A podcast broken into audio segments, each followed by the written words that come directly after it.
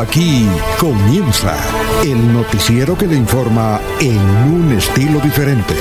Últimas noticias. Últimas noticias.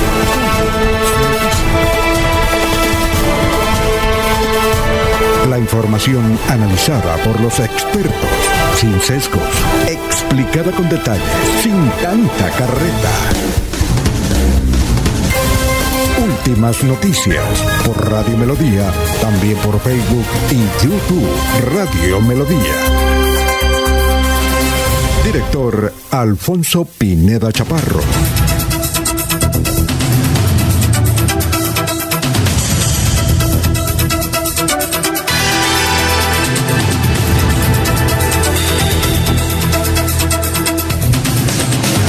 Gracias a Dios estamos con ustedes. Hoy es lunes 4 de abril del 2022. Nos abre el micrófono Arnulfo Otero Carreño para hablar por Radio Melodía, 1080M, Melodía en línea. Estamos por Facebook Live, vamos a estar por YouTube también. Gracias por escucharnos. Eh, ha estado lloviendo todo el día. Y toda la noche. Básicamente aquí en Bucaramanga toda la noche pero casi todo el día en algunos municipios del departamento de Santander que nos han reportado precipitaciones fuertes que han dejado consecuencias. Muy bien, eh, vamos con las efemérides. Bueno, hoy es el Día Internacional de la Información sobre el peligro de las minas.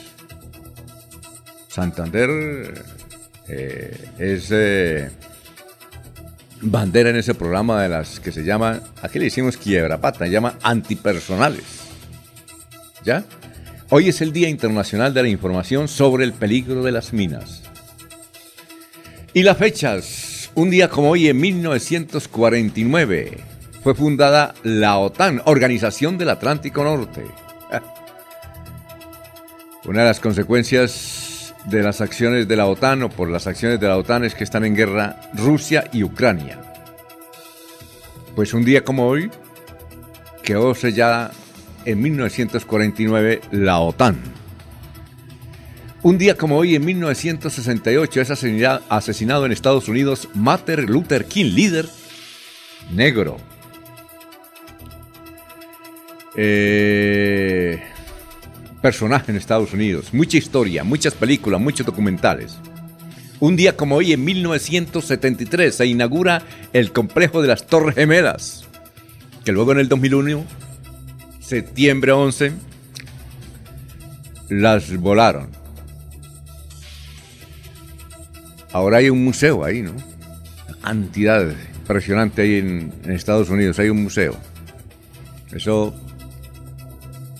eh, construyeron un museo, el edificio fue para abajo, no para arriba.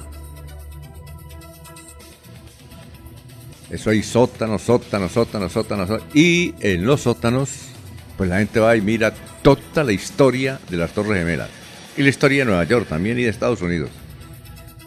Pero también hay, hay imágenes, hay videos, hay salas donde dan a conocer los hechos ocurridos ese 11 de septiembre. Pues bien, un día como hoy en 1975, Bill Gates funda Microsoft con otro amigo. Fundó Microsoft, se convirtió durante muchos años en el hombre más rico del mundo. Un día como hoy, en el 2019, falleció Alberto Cortés. Que yo no sabía era que Alberto Cortés no se llamaba así, se llamaba José Alberto García Gallo. Eh, cantante y poeta ¿Qué temas? Argentino, claro. Se nacionalizó en España, pero qué, qué hombre tan berraco. Vino varias veces a Colombia. Creo que a Bucaramanga ninguna, pero vino muchas veces a Colombia. Uno de los temas más icónicos de Alberto Cortés, cuando un amigo se va, el otro en un rincón del alma, para el aguardientico, ¿no? Muy bien, eh, esas son las efemérides, son las 5 de la mañana, 9 minutos. Estamos en Radio Melodía, ya nuestros compañeros, ah, bueno, ahí tenemos mucha gente hoy, ah, extraordinario. Vamos con nuestros compañeros de la mesa virtual de Radio Melodía. Laurencio Gamba está en Últimas Noticias de Radio Melodía 1080 AM.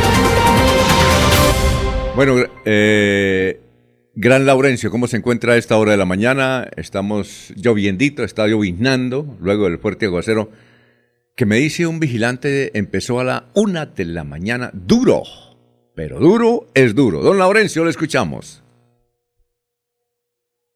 Alfonso, pues, ah, sí, ahí estamos ya listos. Es que hay aquí algunas dificultades por la lluvia seguramente, pero por lo interno sí escucho bien todo. Sin embargo, en pantallas tengo algunas dificultades. No, está bien. Yo usted está. El saludo para usted, para Laurencio.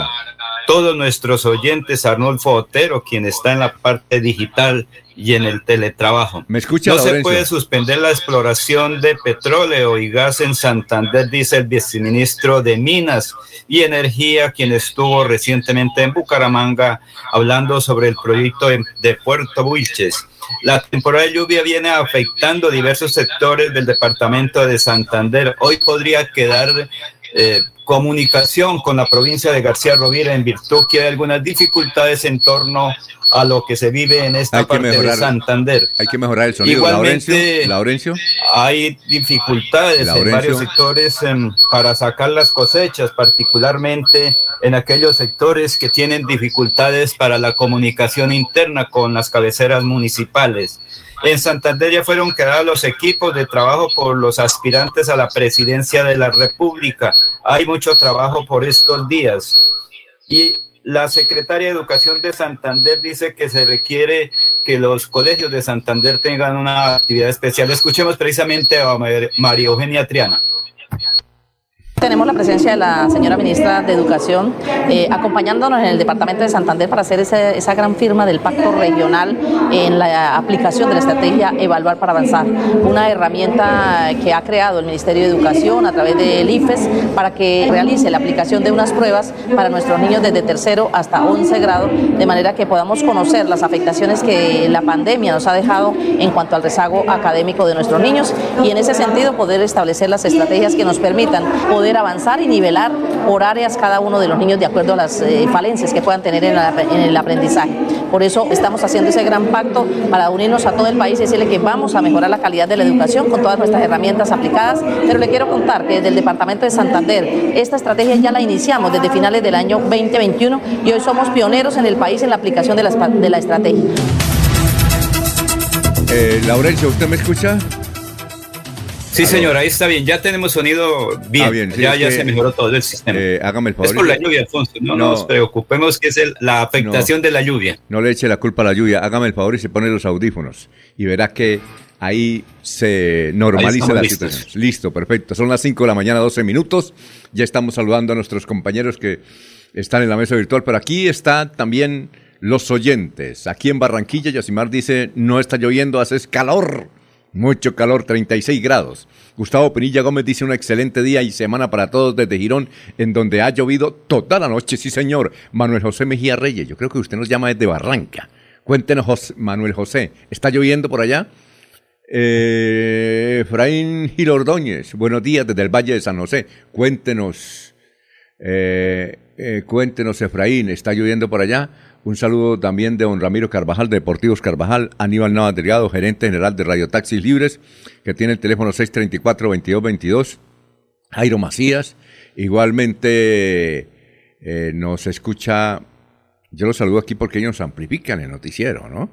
Benjamín eh, Gutiérrez, eh, don Juan José Rincón Osma, que tiene como tres celulares ahí, ahí están sintonizados en su casa de Santana a Radio Melodía. Un saludo también para Lino Mosquera, Peligan.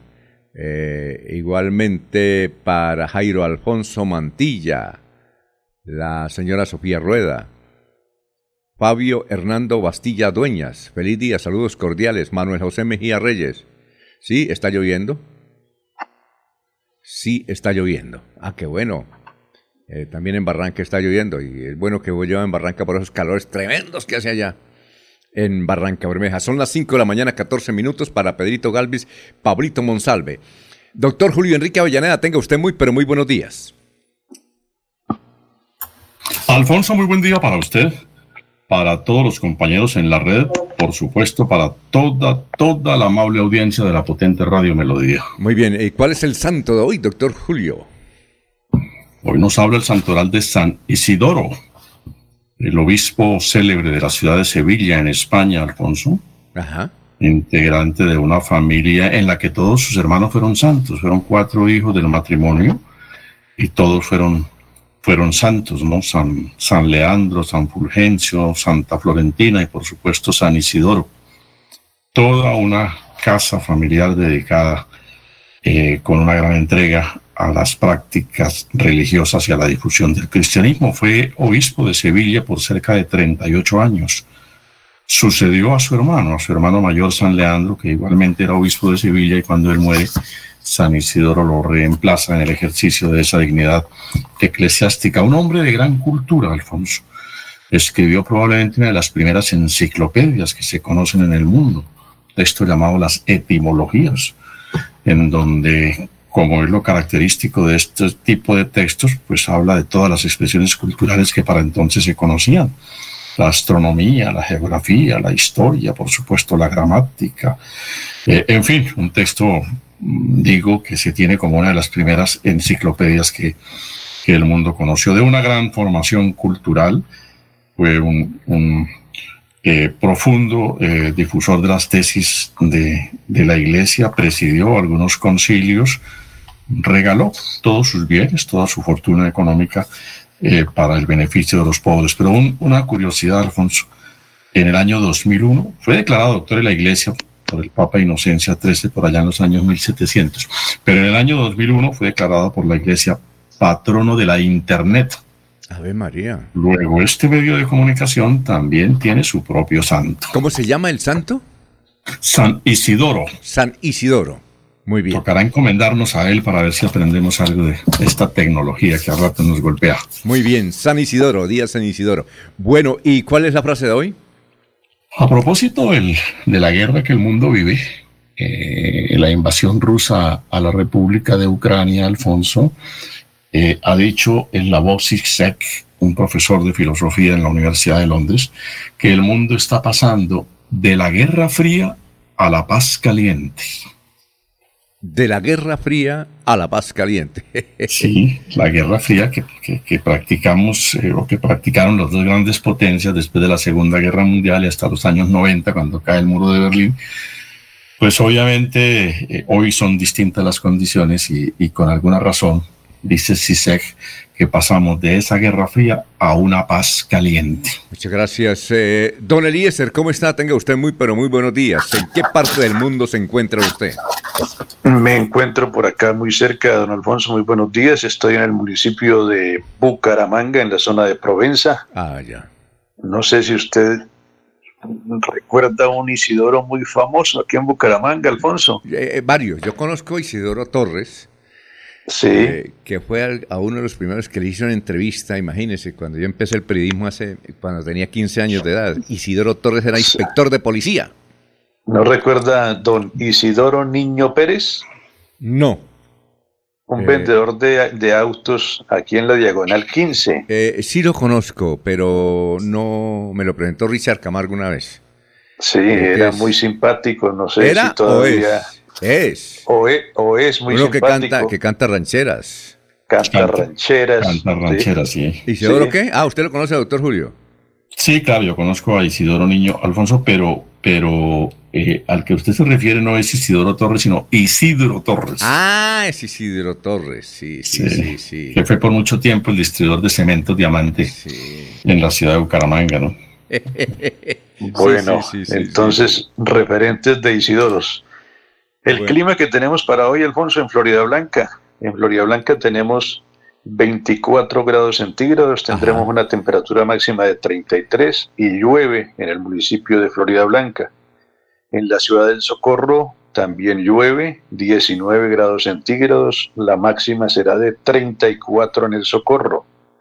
En Málaga, en Málaga eh, va a comenzar a llover en unos 45 minutos tienen un clima actual de 13 grados, la máxima será de 26 del municipio de Málaga. En Bucaramanga eh, está lloviendo, seguirá lloviendo por lo menos una hora más, 20 grados centígrados actualmente, la temperatura máxima será de 33 en Bucaramanga. En Barranca Bermeja también está lloviendo, 24 grados centígrados actualmente, 37 será la máxima de Barranca Bermeja, que ha entrado a la celebración de sus 100 años en este mes de abril, 100 años de existencia de la ciudad de Barranca Bermeja. En San Gil, 21 grados centígrados. En 18 minutos dejará de llover en San Gil. La temperatura subirá a 35 grados centígrados. En la ciudad de Pérez, el clima actual, 13 grados centígrados. En 9 minutos va a dejar de llover en Vélez. La temperatura máxima será de 24 grados centígrados. En el municipio de Puerto Wilches, eh, la lluvia les va a acompañar una hora más aproximadamente tienen 24 grados centígrados y la máxima será de 39. Y para finalizar, la ciudad de Bogotá registra actualmente un clima de, de 12 grados centígrados, el tiempo es seco y la temperatura máxima de la capital del país llegará a 24 grados centígrados. Muy bien, ya vamos a saludar a Jorge, nos saluda eh, Rubén, muy buen eh, noticiero, está lloviendo fuertemente aquí en eh, Puente Sogamoso también. Son las 5.21 minutos. Eh, a Alex, Alex, ¿van a comentar lo de las encuestas? Ah, sí, sí, vamos a comentar eso. Eh, Rubén, buen día para todos. Feliz semana y apiadémonos en Semana Santa. Son las 5 de la mañana, 21 minutos y vamos a saludar como se merece a don Jorge.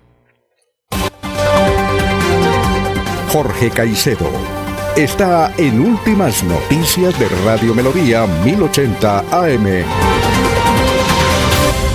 Hola Jorge, ¿cómo se encuentra? Tenga usted muy buenos días.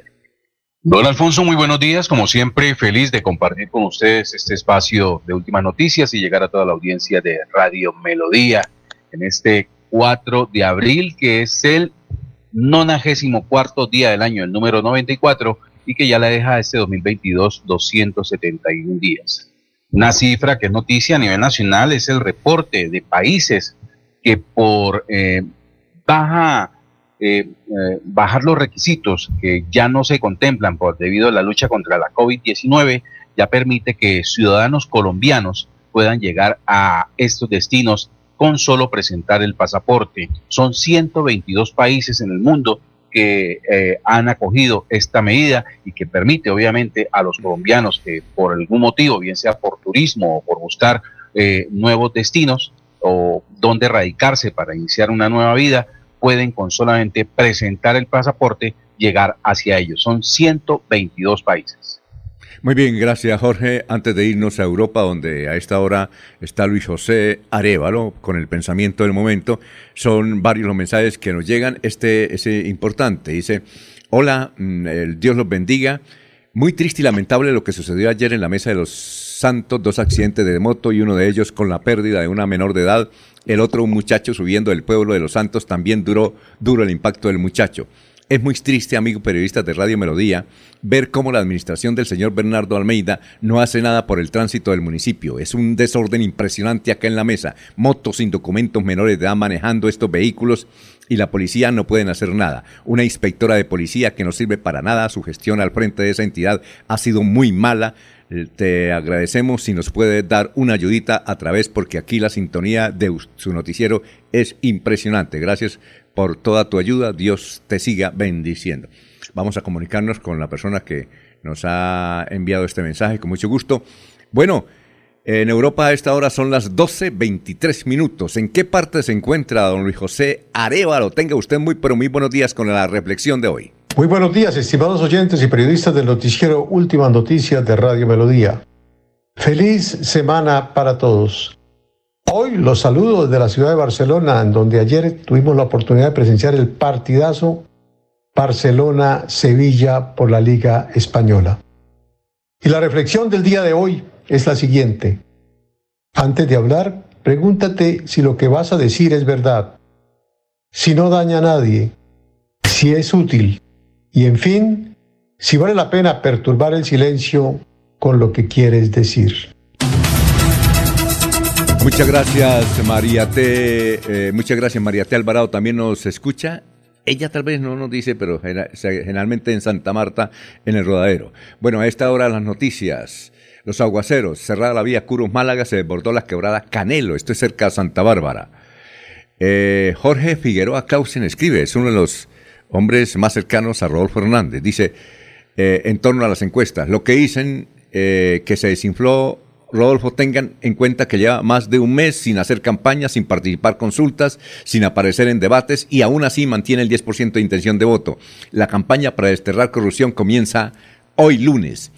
El parque de los periodistas que estaba abandonado y bastante deteriorado fue inaugurado ayer al 4 de abril, eh, perdón, será inaugurado hoy 4 de abril a las 5 de la tarde. Este lugar que está ubicado en la avenida La Rosita, diagonal 15, tendrá juegos para niños, eh, una plazoleta y postes interactivos que reflejarán los principios del periodismo. Iván Vargas, secretario de Infraestructura, dijo que la remodelación comenzó el año anterior en el segundo semestre y tuvo un costo de 2.600 millones de pesos.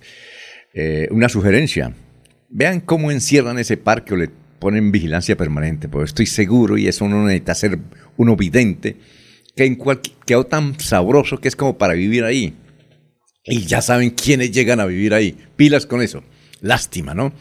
Eh, eh, alguien que, inclusive una agencia de vigilancia, puede llamar al alcalde y dice, yo le voy a aportar al señor alcalde de Bucaramanga la vigilancia permanente, que debe ser costosa, al menos tener a un celador ahí permanente, las 24 horas. Las 24 horas.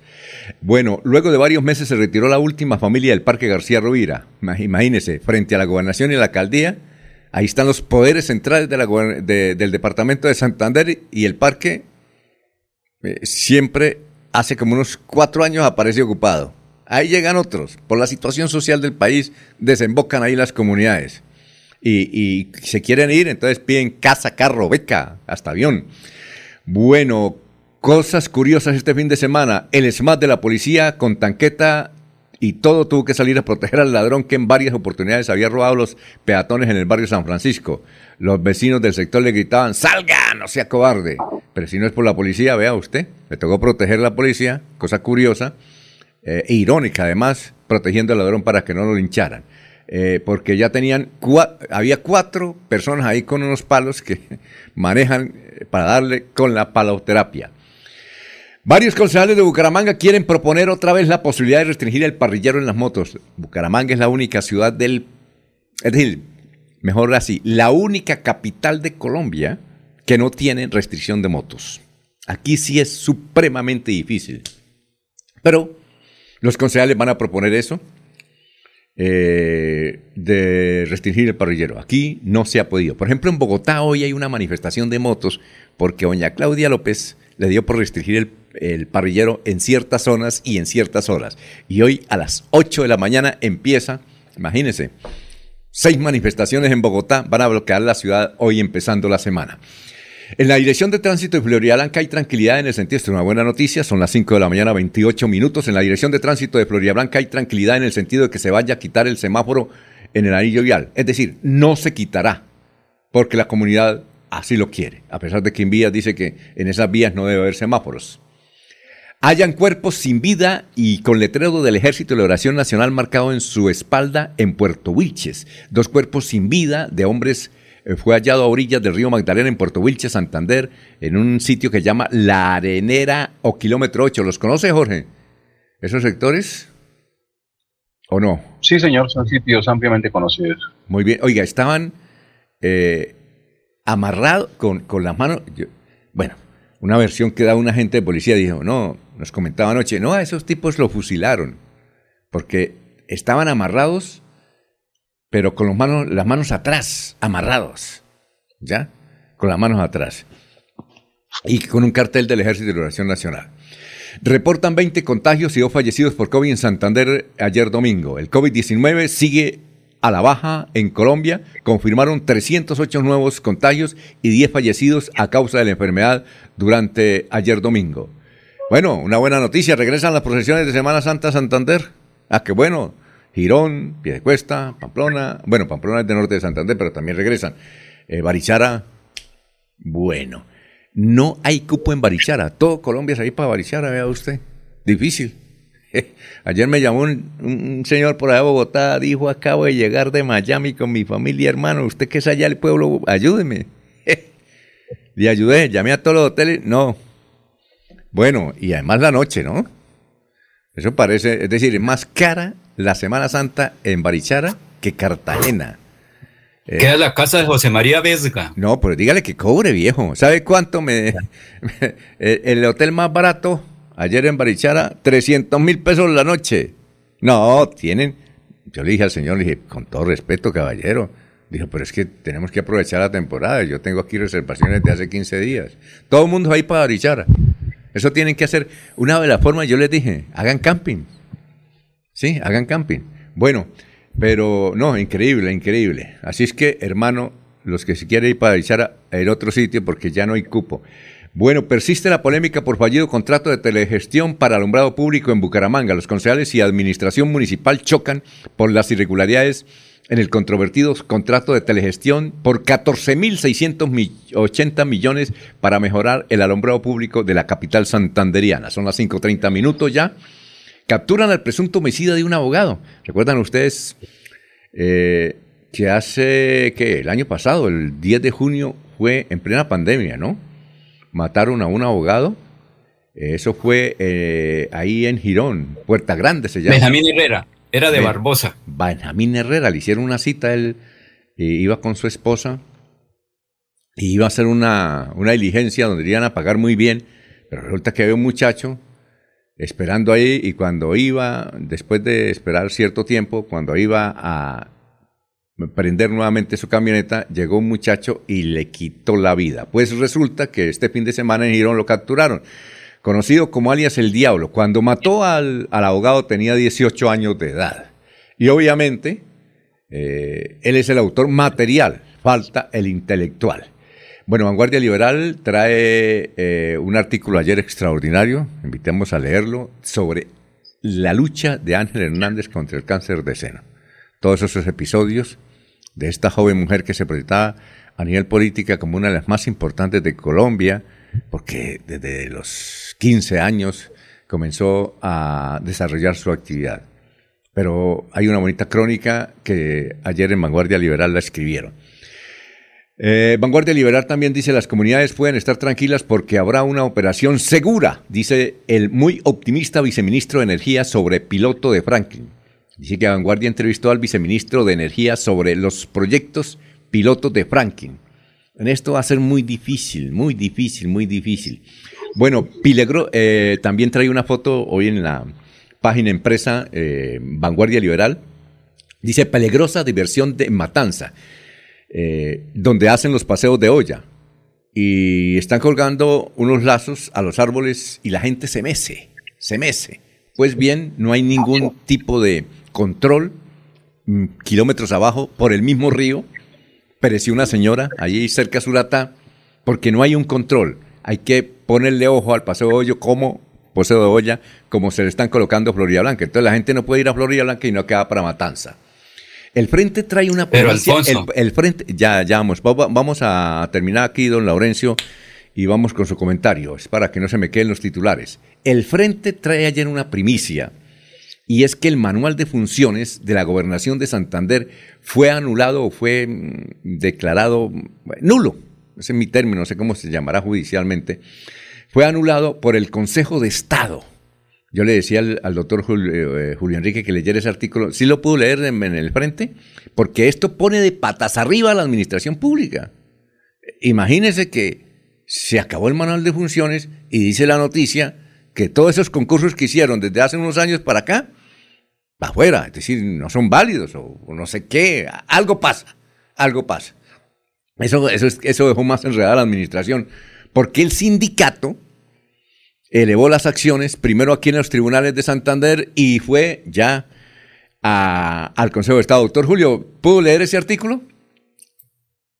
Alfonso, estoy tratando de, conseguirlo acá, si quiere un momento más adelante. Oiga, sí, sí, sí, lo podemos de pronto comentar. No, son dos páginas ahí, eso es increíble, quedó patas arriba la administración eh, de, departamental.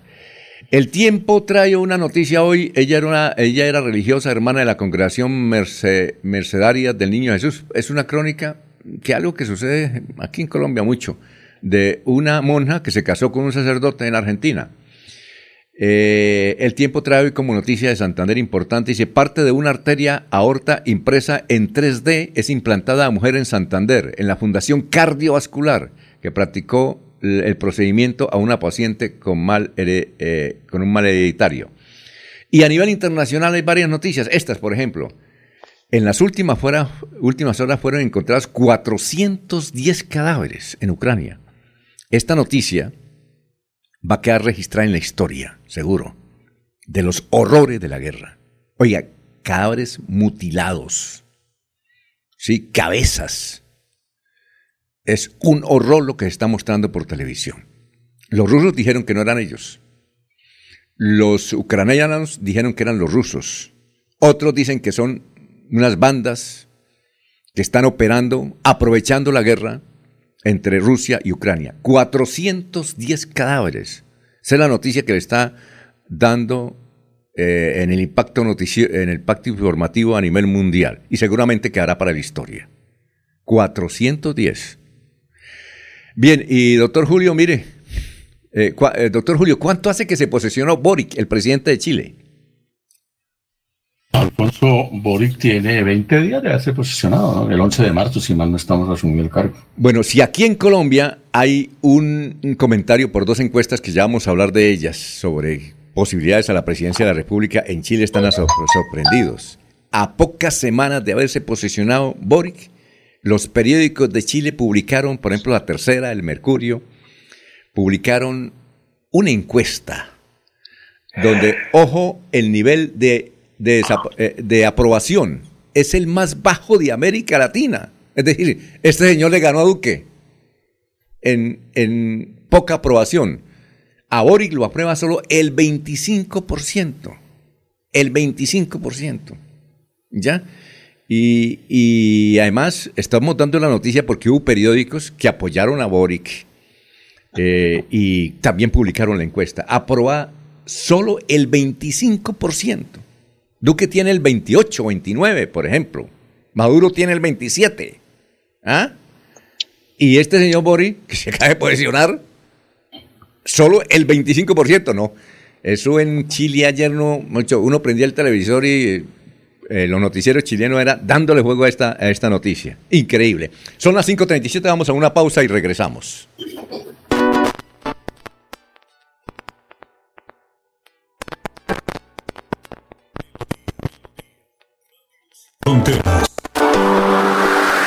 Escúchenos en cualquier lugar del mundo.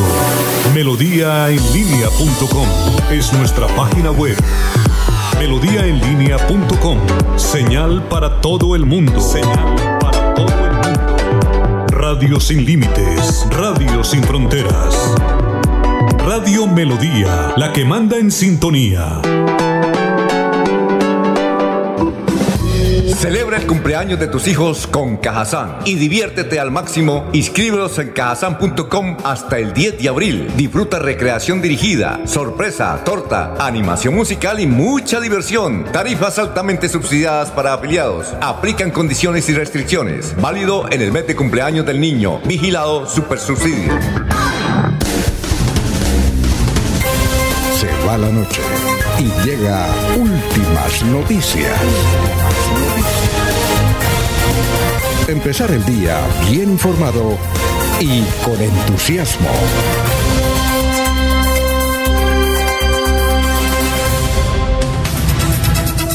Muchas gracias a los oyentes, Germán, eh, Lorena, también eh, Abel, Abel Cadena Huitrago de la emisora Betuliana Estéreo. Oye, Abel, gracias por la sintonía. Muy amable. Vamos con el historiador, son las 5.39 minutos, estamos en Radio Melodía. Carlos Augusto González nos recrea y nos recuerda las noticias de hace 50 y 25 años en Santander. Carlos. Buenos días a la mesa de trabajo y a los oyentes. Esta fue la noticia más relevante de nuestro departamento hace 50 años. El dirigente liberal Gustavo Cote Uribe pronunció una conferencia como parte de un ciclo de charlas políticas organizado por el director liberal de Santander. El Fondo de Desarrollo Industrial de Santander designó su nueva directiva en la Asamblea General realizada el martes último, la cual quedó integrada así, como principales el gobernador Jaime Trillos Novoa, Sergio Bernal Montes, Gustavo Liano Fonseca, Germán González Orzano y Rodolfo González García. como suplente del secretario de Hacienda Departamental Hugo Serraro Gómez, Gabriel Angarita Huitrago, Jairo Guillermo Escalante y Alfonso Mantilla Arenas. Y hace 25 años fue noticia lo siguiente. El gerente de la licorera Jorgin Pérez Cardoso ve como única solución para la crítica situación financiera que enfrenta su adquisición por parte de la gobernación. A pesar de los compromisos establecidos, la Secretaría de Gobierno de Bucaramanga no ha cumplido su obligación de desalojar las ventas ambulantes de la Plaza de Mercado San Francisco.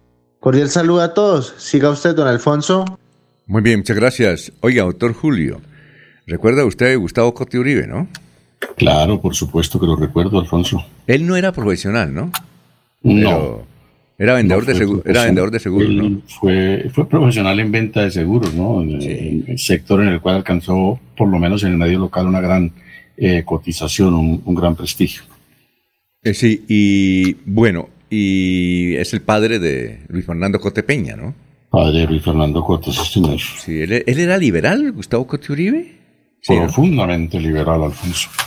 Un hombre de eh, Gustavo Cote no tuvo, como usted lo anota, eh, formación profesional universitaria, pero era un hombre de una gran cultura, un hombre eh, versado en temas de literatura, en temas de política, en temas de historia. Era, era realmente un hombre con una gran formación humanista, ¿no? ¿Usted conoció a la esposa? ¿Conoció la esposa de Gustavo Cote? Sí, claro, a Merceditas, por supuesto. Oiga, increíble la, la cultura de ella. Ya se leía unos libros, imagínese, de importante, ¿no?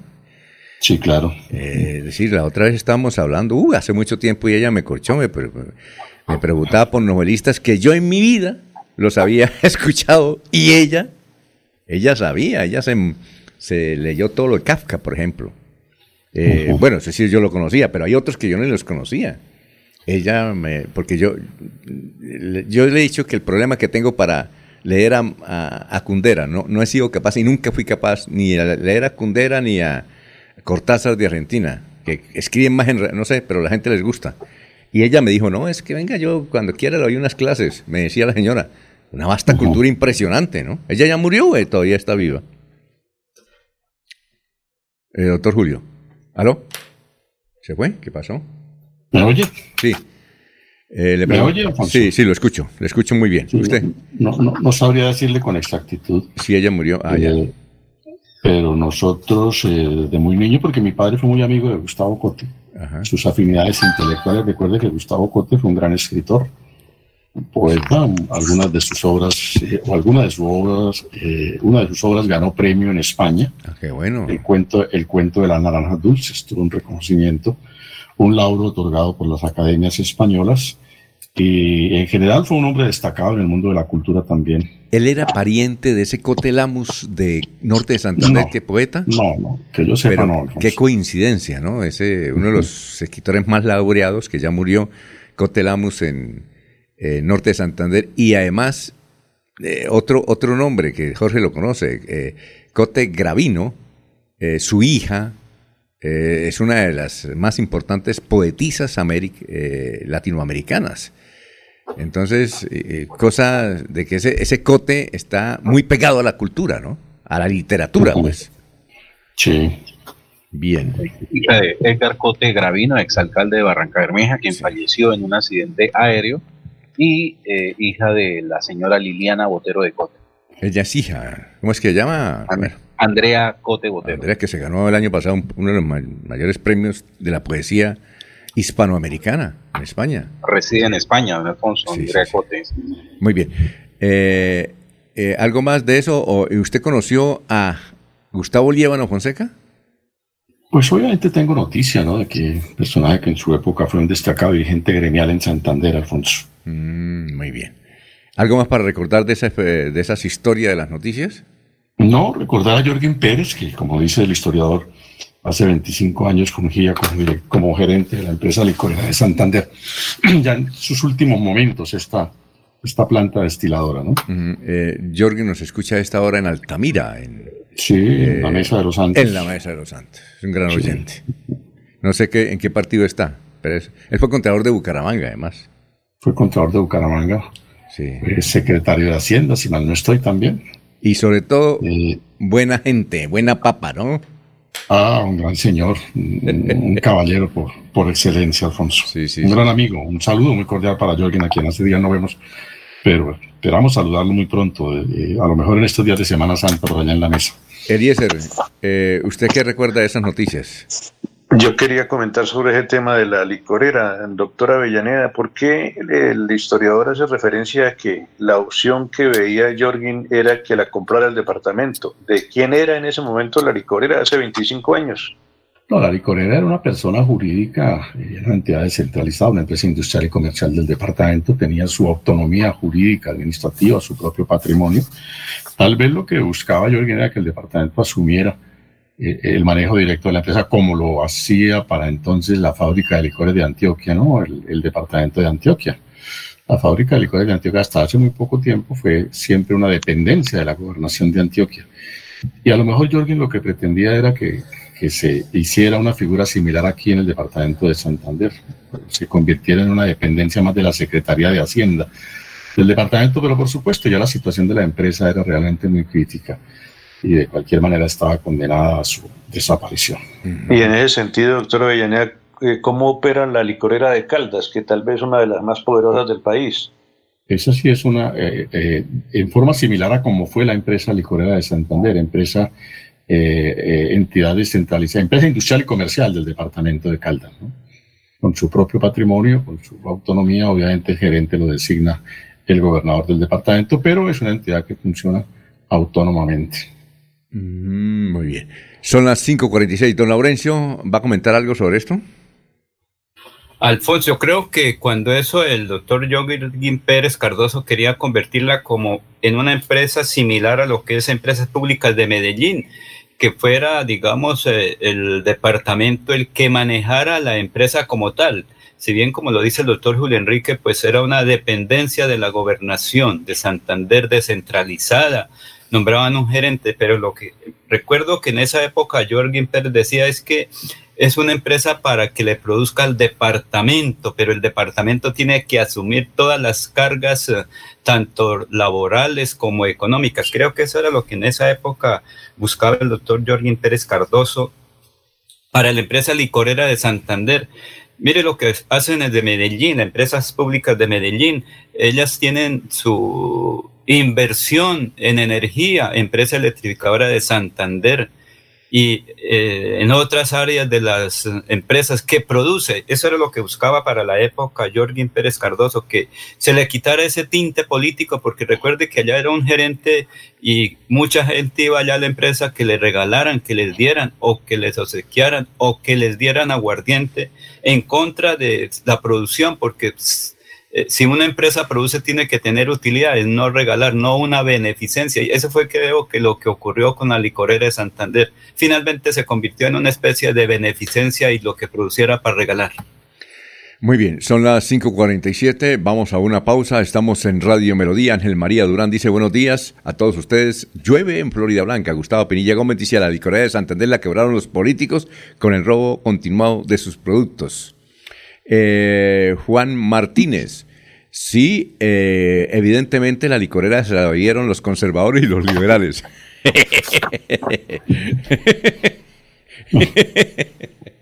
¿Qué tal, doctor?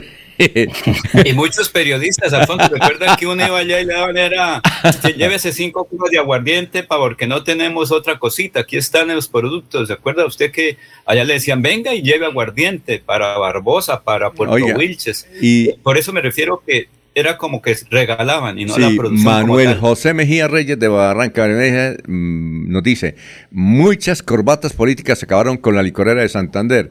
Abel Cadena dijo, Jorgin Pérez fue subalterno al doctor Julio cuando era alcalde. Ah, no sabíamos, era el jefe de aforos. Doctor Julio, vea usted, ahí le recuerda. Sí, él fue funcionario de la, de la Secretaría de Hacienda, Alfonso. Es decir, usted fue jefe, usted fue jefe de él.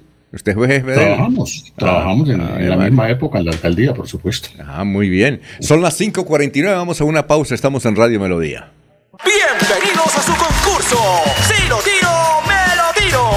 Un concurso diseñado para usted que arroja todo tipo de residuos en el sistema de alcantarillado. El medio ambiente no es un juego buen uso del sistema de alcantarillado es fundamental para su cuidado. No arroje restos de papel, botellas plásticas, tapabocas, toallas higiénicas, tampones, desperdicios y todo tipo de elementos que taponan las tuberías. Tú puedes formar parte del equipo En Paz y proteger el medio ambiente. En Paz, construimos calidad de vida. Se va la noche y llega últimas noticias. Todos los días, desde las 5 de la mañana, empezar el día bien informado y con entusiasmo.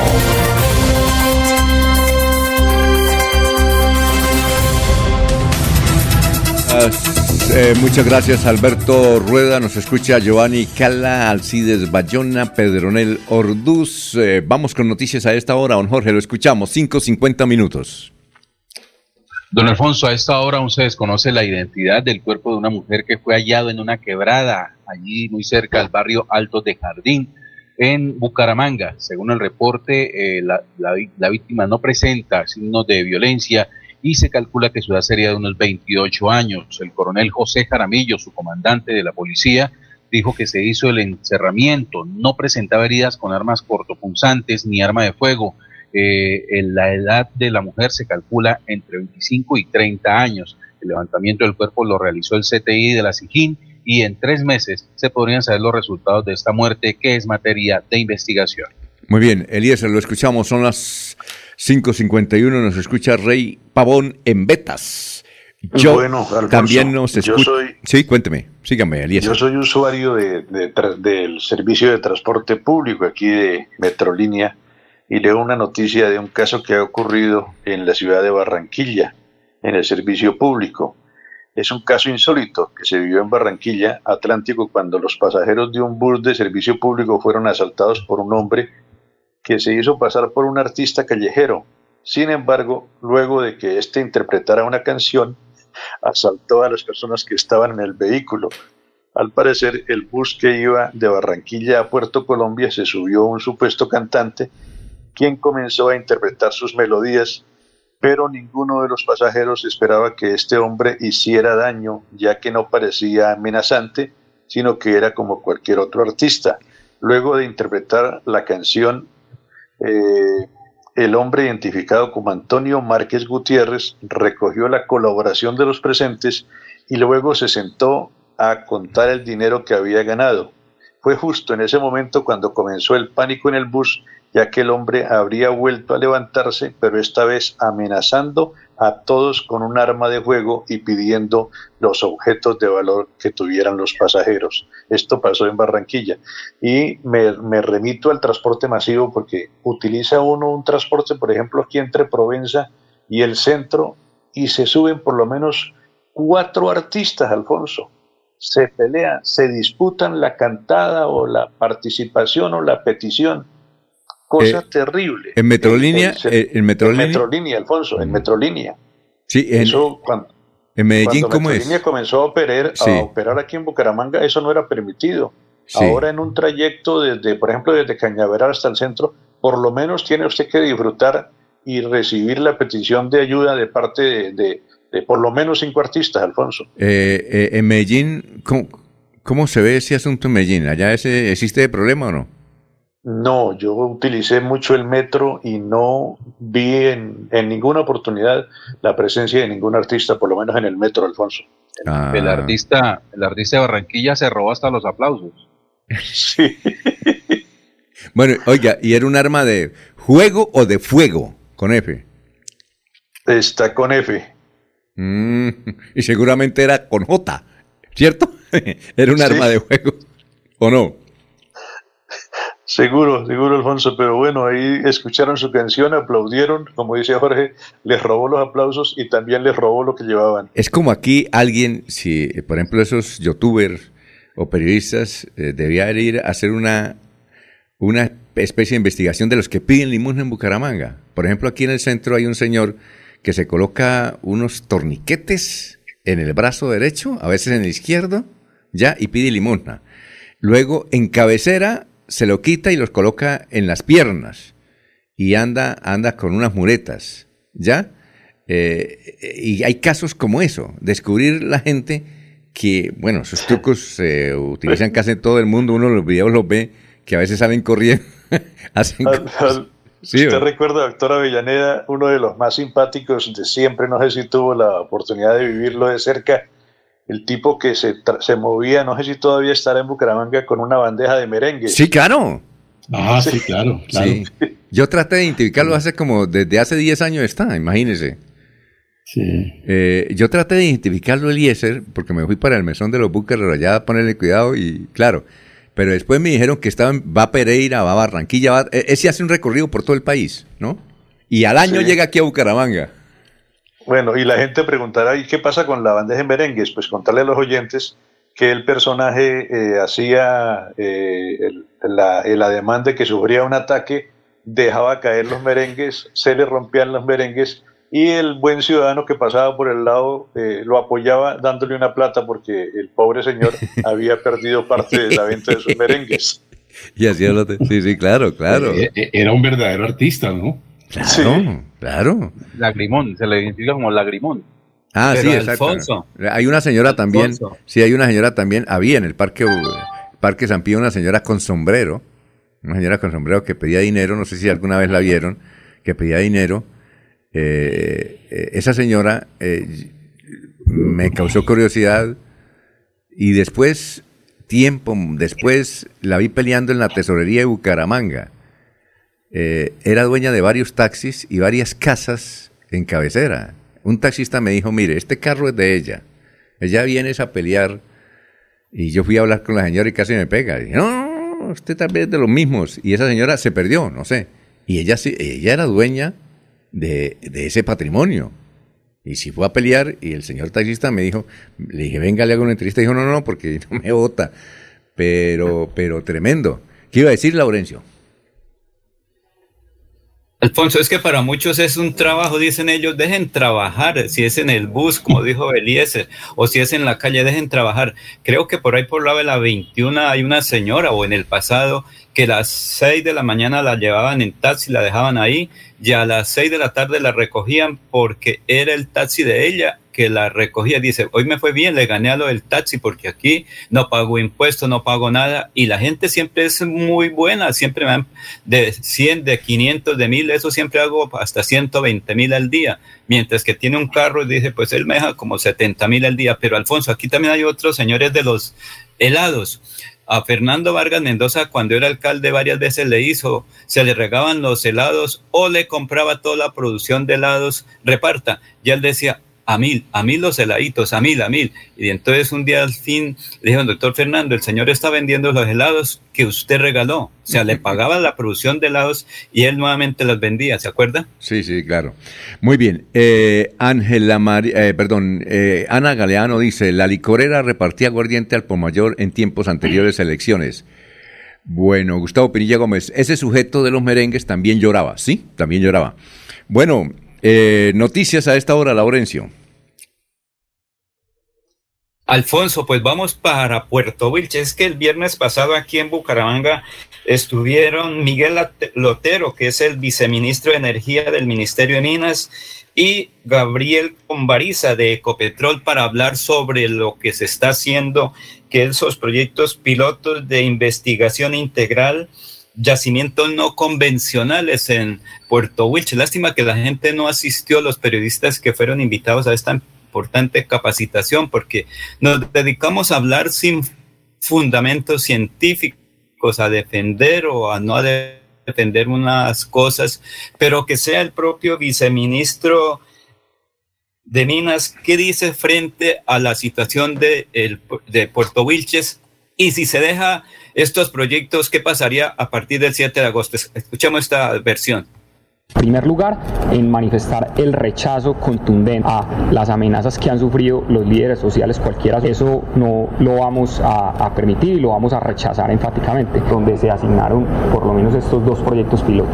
En este momento estamos, eh, se está concentrada la actividad en estos dos proyectos pilotos, donde el operador de los dos eh, pilotos es Ecopetrol, Comita Tutela, presentado contra el licenciamiento ambiental o contra el pronunciamiento del licenciamiento ambiental que tiene la Autoridad de Licencias Ambientales Vamos a coadyuvar ese proceso eh, a la ANLA. Ministro, 7 de agosto, el nuevo presidente dice que estos proyectos no van, ¿qué va, qué va a pasar? ¿Quién pierde y cuál es el futuro? Eh, un ministerio de minas y energía es defender la seguridad energética de los colombianos y defender que la energía que puedan tener los colombianos sea confiable y a precios eficientes. Si un presidente eh, el día de mañana decide no tomar la decisión de continuar con los proyectos piloto, será una decisión autónoma de él. ¿Y qué, eh, para el futuro qué significaría? Para el futuro de Colombia parar los proyectos pilotos sería pues bastante inconveniente por varias razones. Primero, porque hemos visto de acuerdo con los análisis de demanda de la UBME, de demanda y balances de oferta y demanda de la UBME, que nosotros podemos tener un déficit de gas natural hacia el año 2025. ¿Qué le obliga a un gobierno nacional? A buscar las soluciones para tratar de cubrir ese. Una de las soluciones, no es la única, una de las soluciones que se tiene que buscar es el desarrollo de nuevas fuentes de gas, de nuevas fuentes de petróleo. Hemos visto, digamos, en los análisis y en la perspectiva que tiene la NH, que esto puede multiplicar eh, las eh, reservas de petróleo hasta por 22 años y ampliar las reservas de gas hasta entre 35 y 50 años. Hoy tenemos un horizonte mucho más corto, esa es una consideración que debería tener en cuenta el próximo gobierno y la próxima administración que llegue al Ministerio de Minas y muy bien, son las 6 de la mañana. Oiga, Jorge, pero no existe buen ambiente, parece, empezando en Puerto Rico, uno nota que no hay ambiente y que la mayoría de personas rechazan el fracking. ¿Usted qué opina? ¿Usted qué ha cubierto esa información sobre fracking en Puerto Wilches? Don Alfonso, he tenido la oportunidad de asistir a tres eventos eh, organizados por la autoridad ambiental, por Ecopetrol, eh, eh del gobierno nacional en el sentido de dar información con respecto al, fracking. Uno ve que de entre quienes eh, se oponen al desarrollo de este eh, proyecto piloto, eh, es un grupo reducido y siempre son los mismos, reforzado incluso con personas que llegan de otra ciudad e incluso de otras naciones. tuve la, en la última oportunidad tuve la oportunidad de, de cruzarme con dos ciudadanos supuestamente alemanes, en ellos, que se me acercaron y, pidieron que, que me identificara si, si yo era periodista o no. Me reporté como, como miembro de un medio con el que estaba trabajando en ese momento. Y cuando les solicité la, la, identidad a ellos, también se sostuvieron en que eran periodistas independientes.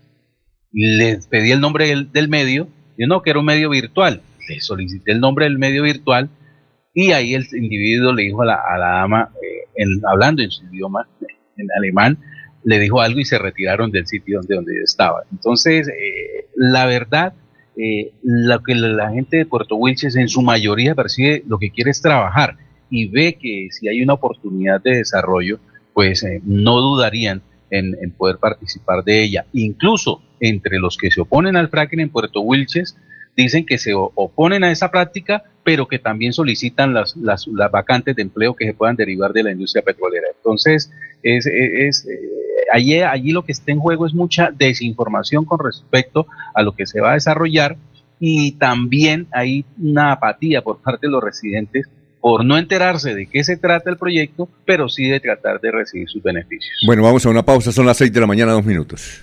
Aquí Bucaramanga, la bella capital de Santander. Transmite Radio Melodía, Estación Colombiana, HJMH, 1080 kilociclos, 10.000 vatios de potencia en antena, para todo el oriente colombiano.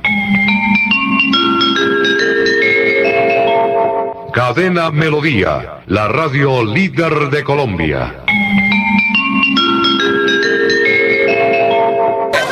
Vecino, vengo a dejarle mi cosecha de papa. ¿Y eso? ¿Por qué me trae tan poquito si usted siempre tiene buenas cosechas? Es que me puse a ensayar con unos fertilizantes que no conocía y la cosecha me salió bien bajita. Que ahora no le cambien la producción de sus cultivos con fertilizantes que son solo imitaciones. Siga pidiendo Nutrimón Triple 15, el original hecho en Colombia. El fertilizante del punto verde con la productividad de siempre. Monómeros, los originales desde 1967, siempre cosechando lo mejor de nuestra tierra.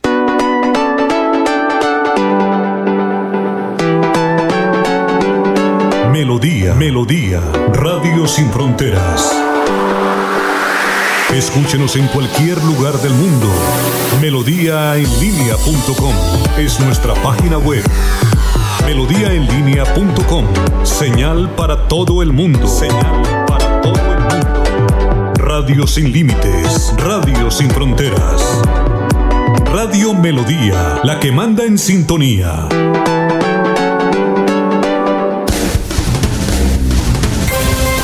Va la noche y llega últimas noticias.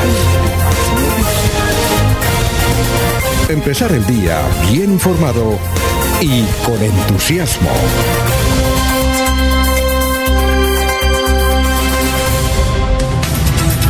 Bueno, eh, son las 6 de la mañana, 4 minutos. Los mensajes que nos han llegado de la Mesa de los Santos son eh, bastantes sobre el, el, desorden del tránsito, inclusive que una niña murió.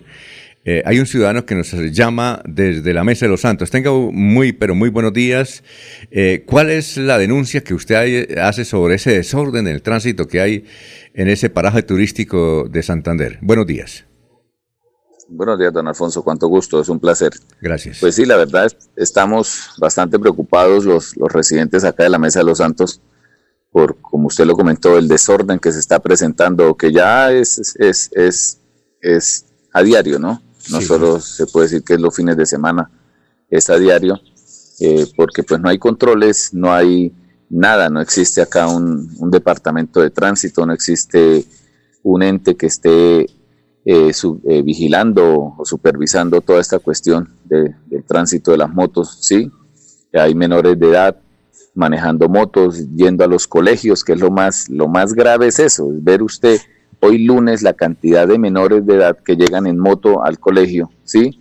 Y que pasan por la policía como si nada, ¿sí?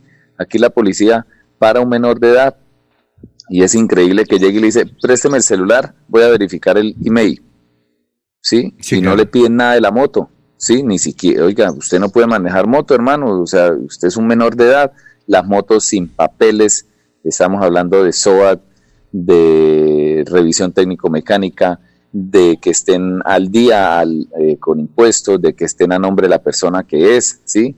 En las noches, la eh, gran cantidad de motos, la única luz que llevan es la luz del celular alumbrando la carretera, porque no tienen luces, no tienen nada, ¿sí? Sí, claro. Entonces, es, es, es impresionante el, el, desorden, porque, pues, desde la misma administración no hay, no hay quien controle eso una inspectora de tránsito o una inspectora, perdón, de policía que no hace nada, ¿sí?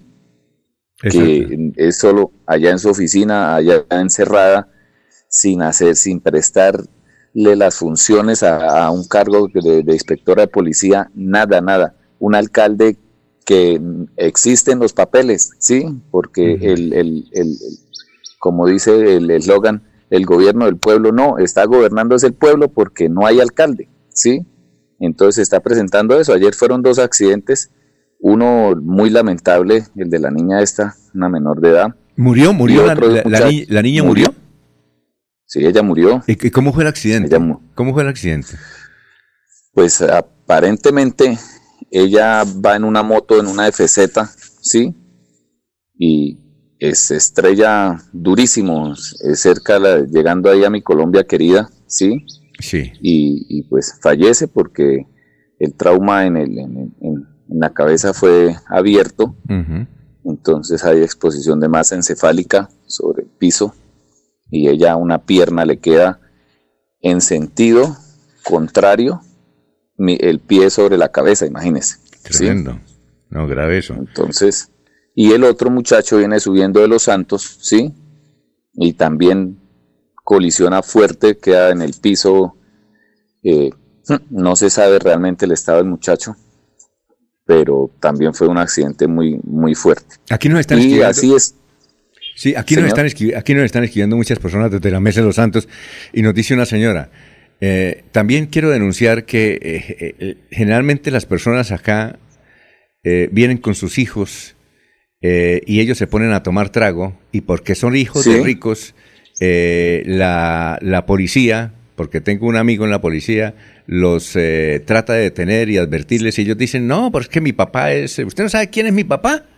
Y llaman al papá y entonces eh, llaman al alcalde y entonces lo sacan y entonces que hay ellos sin autorización. Ahí, cierto? Ahí, ahí se aparece el alcalde. Sí, ahí, exactamente. Ahí se aparece el alcalde. Sí. Alfonso. Aquí usted... No, siga, siga y ahorita vamos con usted. Sí, siga, siga. Aquí usted llama al alcalde porque se presenta cualquier cosa, sí, algún, algún problema, digamos, en el, en, el servicio del agua, que la alcaldía tiene que surtirle agua a todas las veredas, a todas las casas, ¿sí? Y no, es a dedocracia. Entonces usted llama al alcalde porque mira, hay una familia que no tiene agua, no le contesta, ¿sí? sí. Pero lo que usted dice, se sientan a tomar, la policía llega a parar esa persona y esa persona llama y el alcalde sí le contesta y el alcalde sí llama al policía, no, déjelo pasar, mano, déjelo pasar, no, no, no, no, no le vayas, no, no, nada, nada, nada, ¿sí? Ahí sí aparece el alcalde, pero ah. para el resto no aparece, para el resto no hay, no existe. Bueno, Laurencio, y don Laurencio, ahí tiene usted eh, tema para llamar mañana al señor alcalde, al señor Almeida, y, darle a conocer todas estas irregularidades que están denunciando. Aquí tengo muchos mensajes. La gente escribe, escribe, escribe diciendo, mire, yo lo estoy escuchando acá. Eh, por favor, comenten esto también. A ver, don Laurencio. Pero señor oyente que se ha comunicado con Radio Melodía, es que entiendo que esos operativos tiene que hacerlo la Policía de Tránsito y Transportes, porque como ya todos los ciudadanos conocen sus derechos cuando un operativo, si no es por tránsito y transporte, dicen, señor policía, usted lo único que me puede pedir es documento, usted no está autorizado para detenerme o para inmovilizar o para funciones de tránsito y transporte. Es que ese es el lío. La gente abusa y problema. después la policía va a salir envainada después. Exactamente, mire, acá hay el caso de unos muchachos, son estudiantes, ¿sí? De noveno grado, y a las 12 del día se ponen a hacer stun en las motos o a la una de la tarde. ¿Sí? Los paró un policía y le dijo, y lo, lo que usted dice fue lo que le dijeron ellos, no, no señor, usted no nos puede hacer nada, usted no nos puede hacer nada porque yo esto, usted no, no me puede quitar la moto porque ustedes no tienen convenio. Eh, perdón, eh, perdóneme la ignorancia, ¿qué es stun? Hacer canguros en la moto. Ah, ya, ¿sí? canguros, sí, sí, sí, claro. Eh, eso, se la ah. pasan en eso. Hacen piques ilegales por la vía al teleférico cualquier cantidad de veces a la semana, en las noches, ¿sí? Hacen los piques. Nada. A ver, Eliezer o Jorge o, el doctor Julio tiene algún, alguna inquietud para este oyente que nos ha llamado desde la Mesa de los Santos. Alfonso, lo que pienso yo, y no de ahora, sino de tiempo atrás, es que el desarrollo y las características de lo que conocemos como la Mesa de los Santos requiere que las autoridades piensen una forma de administración un tanto sui generis, ¿no? Porque es que la Mesa de los Santos es una especie de ínsula administrativa, es decir, es una porción que finalmente nadie controla, confluye varios municipios, pero en realidad de verdad, por sus características y particularidades, ninguno está determinando ni el control, ni el desarrollo, ni el futuro de la Mesa de los Santos como tal. Entonces sí ameriten que pensemos en, en cómo crear una figura administrativa que tome el control de esa zona de la mesa de los santos en todas sus, dimensiones, ¿no? en todos sus, sus, aspectos, el futuro comercial, el futuro eh, agroindustrial, el futuro agropecuario, bueno, en fin, todos los aspectos, por supuesto, el factor de orden público, de movilidad. Eh, eh, eso está el carete, en eso estamos de acuerdo con el oyente. Sí, claro.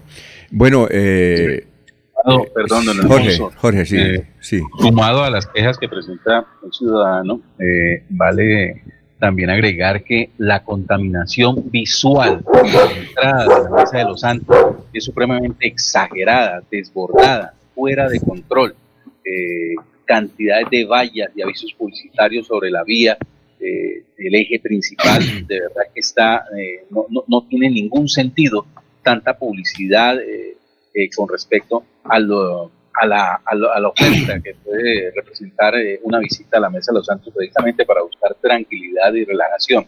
Eso es un aspecto que también debe ser controlado por las autoridades, porque antes de llegar al peaje, usted ya está siendo contaminado de manera visual con cualquier cantidad de anuncios publicitarios. Sí, claro.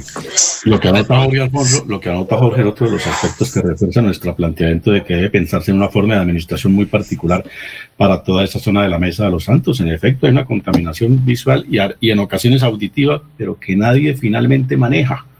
¿no?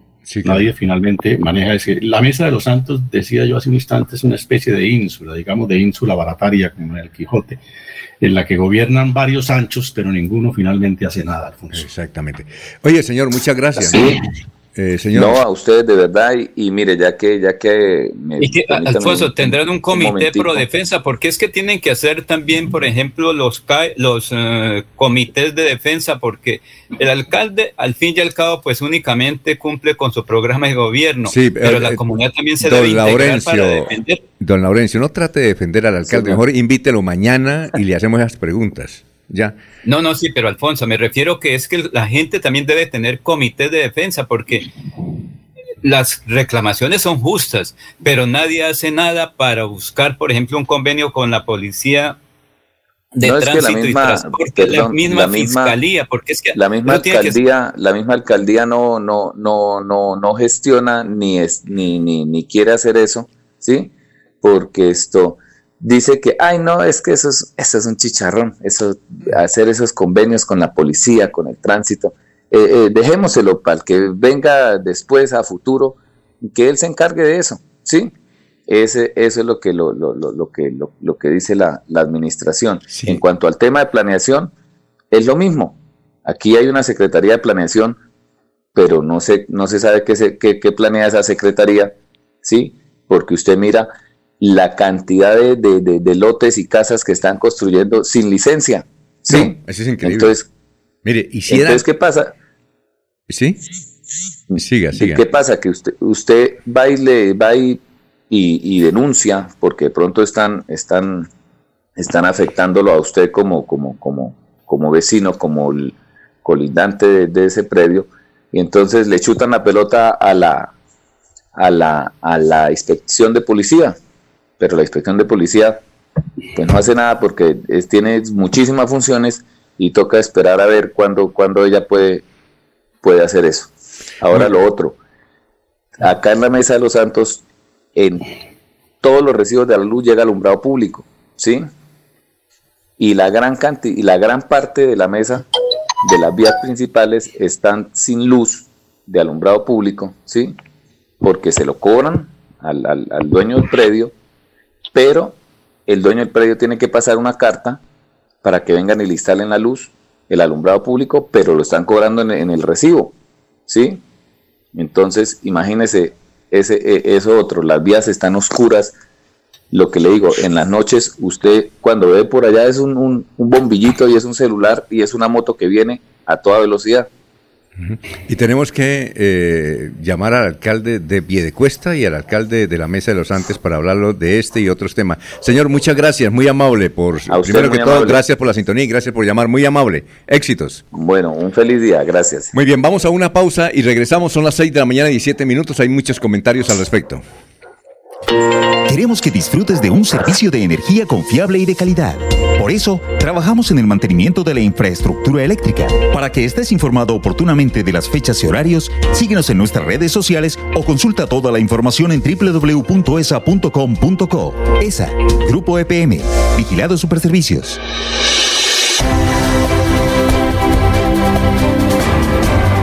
Información y análisis. Es el estilo de Últimas Noticias por Radio Melodía 1080 AM.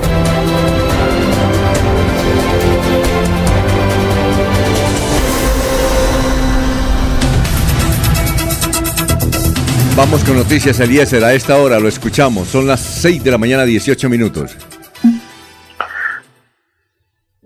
Eliezer. Hola.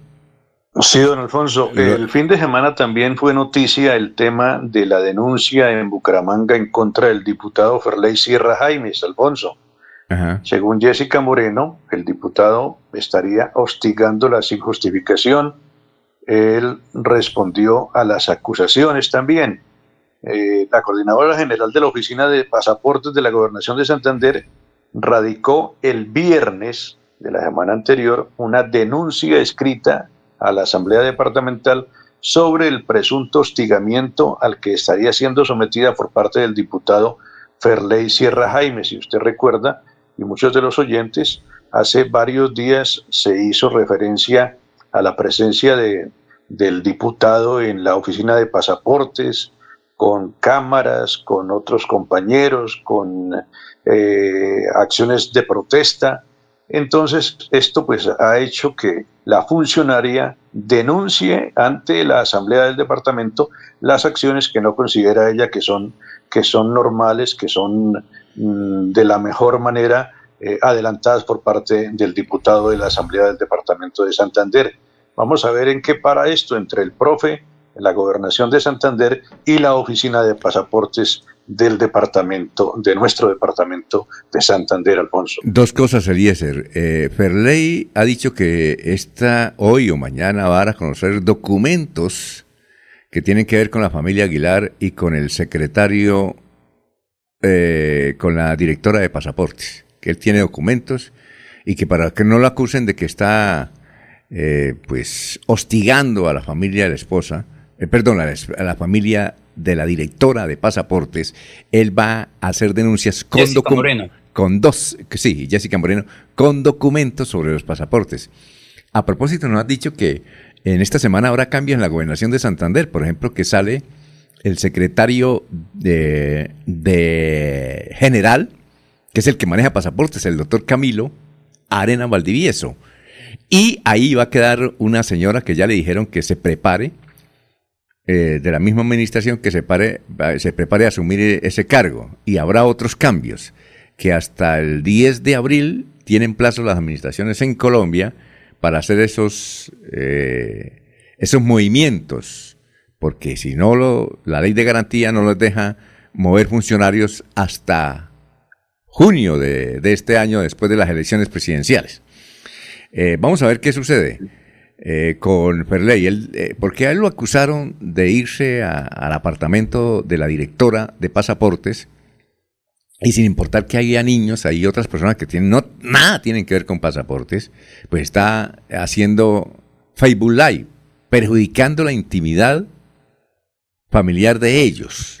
Y él dice que no, que no, que va a seguir adelante porque todo el mundo se le viene encima por esa decisión. La gente está muy contenta por lo que él hace, pero no está contenta y rechaza la forma como él procede contra la directora de pasaportes. Eh, hubo un debate, no sé, Jorge, eh, este fin de semana hubo un debate de pasaportes, no sé si usted lo siguió en la Asamblea de Santander. Sí, señores, tuve la oportunidad de acompañar algunos apartes del debate, debate de control político citado precisamente por el diputado Ferley Sierra, y donde estuvo presente la directora de pasaporte, la doctora Jessica Moreno Martínez. Ah, bueno, perfecto. Son las 6 de la mañana, 21 minutos. Pero nos deja, nos deja usted con chisme político, entonces. Sí, no, es que... Eh, eh, ¿Qué sentido, Jorge? No, pues la salida de la salida de, Camilo Arenas de la Secretaría General de la Gobernación. Me comentaron Camilo viene de ser secretario del Interior y luego pasó a la Secretaría General. Sí. Sí, me, me, dijeron eso, que, que él eh, renuncia o se cambian, pero lo que yo no sabía era que había un placito. Yo pensé que no se podían hacer cambios. Hay, oportunidad de hacer ajustes en, los gabinetes eh, municipales, departamentales, incluso se habla también de algunos cambios en ministerios. Pero nos deja el dato de Camilo. ¿Para dónde va Camilo y por qué se va? No sé, no sé, no, no, no sé y además recuerda usted que aquí estuvo el señor gobernador de Santander luego de elecciones y nosotros insistimos si iba a cambiar el gabinete. Él trató de dar ahí unos, unos daticos alrededor de la noticia y ahí confirmamos que como que va a ser un replanteamiento general del departamento de Santander. Además porque una cosa, dijo, yo voy a invitar a que hagan equipo, equipo conmigo, no, eh, no solamente en mi administración, sino eh, ayudando a la gobernación de Santander a quienes fueron nuestros opositores, son nuestros opositores, y ganaron las elecciones. Vea usted, ¿qué tal que haya sorpresa en ese sentido? ¿O no? ¿O no? Pero un adicional.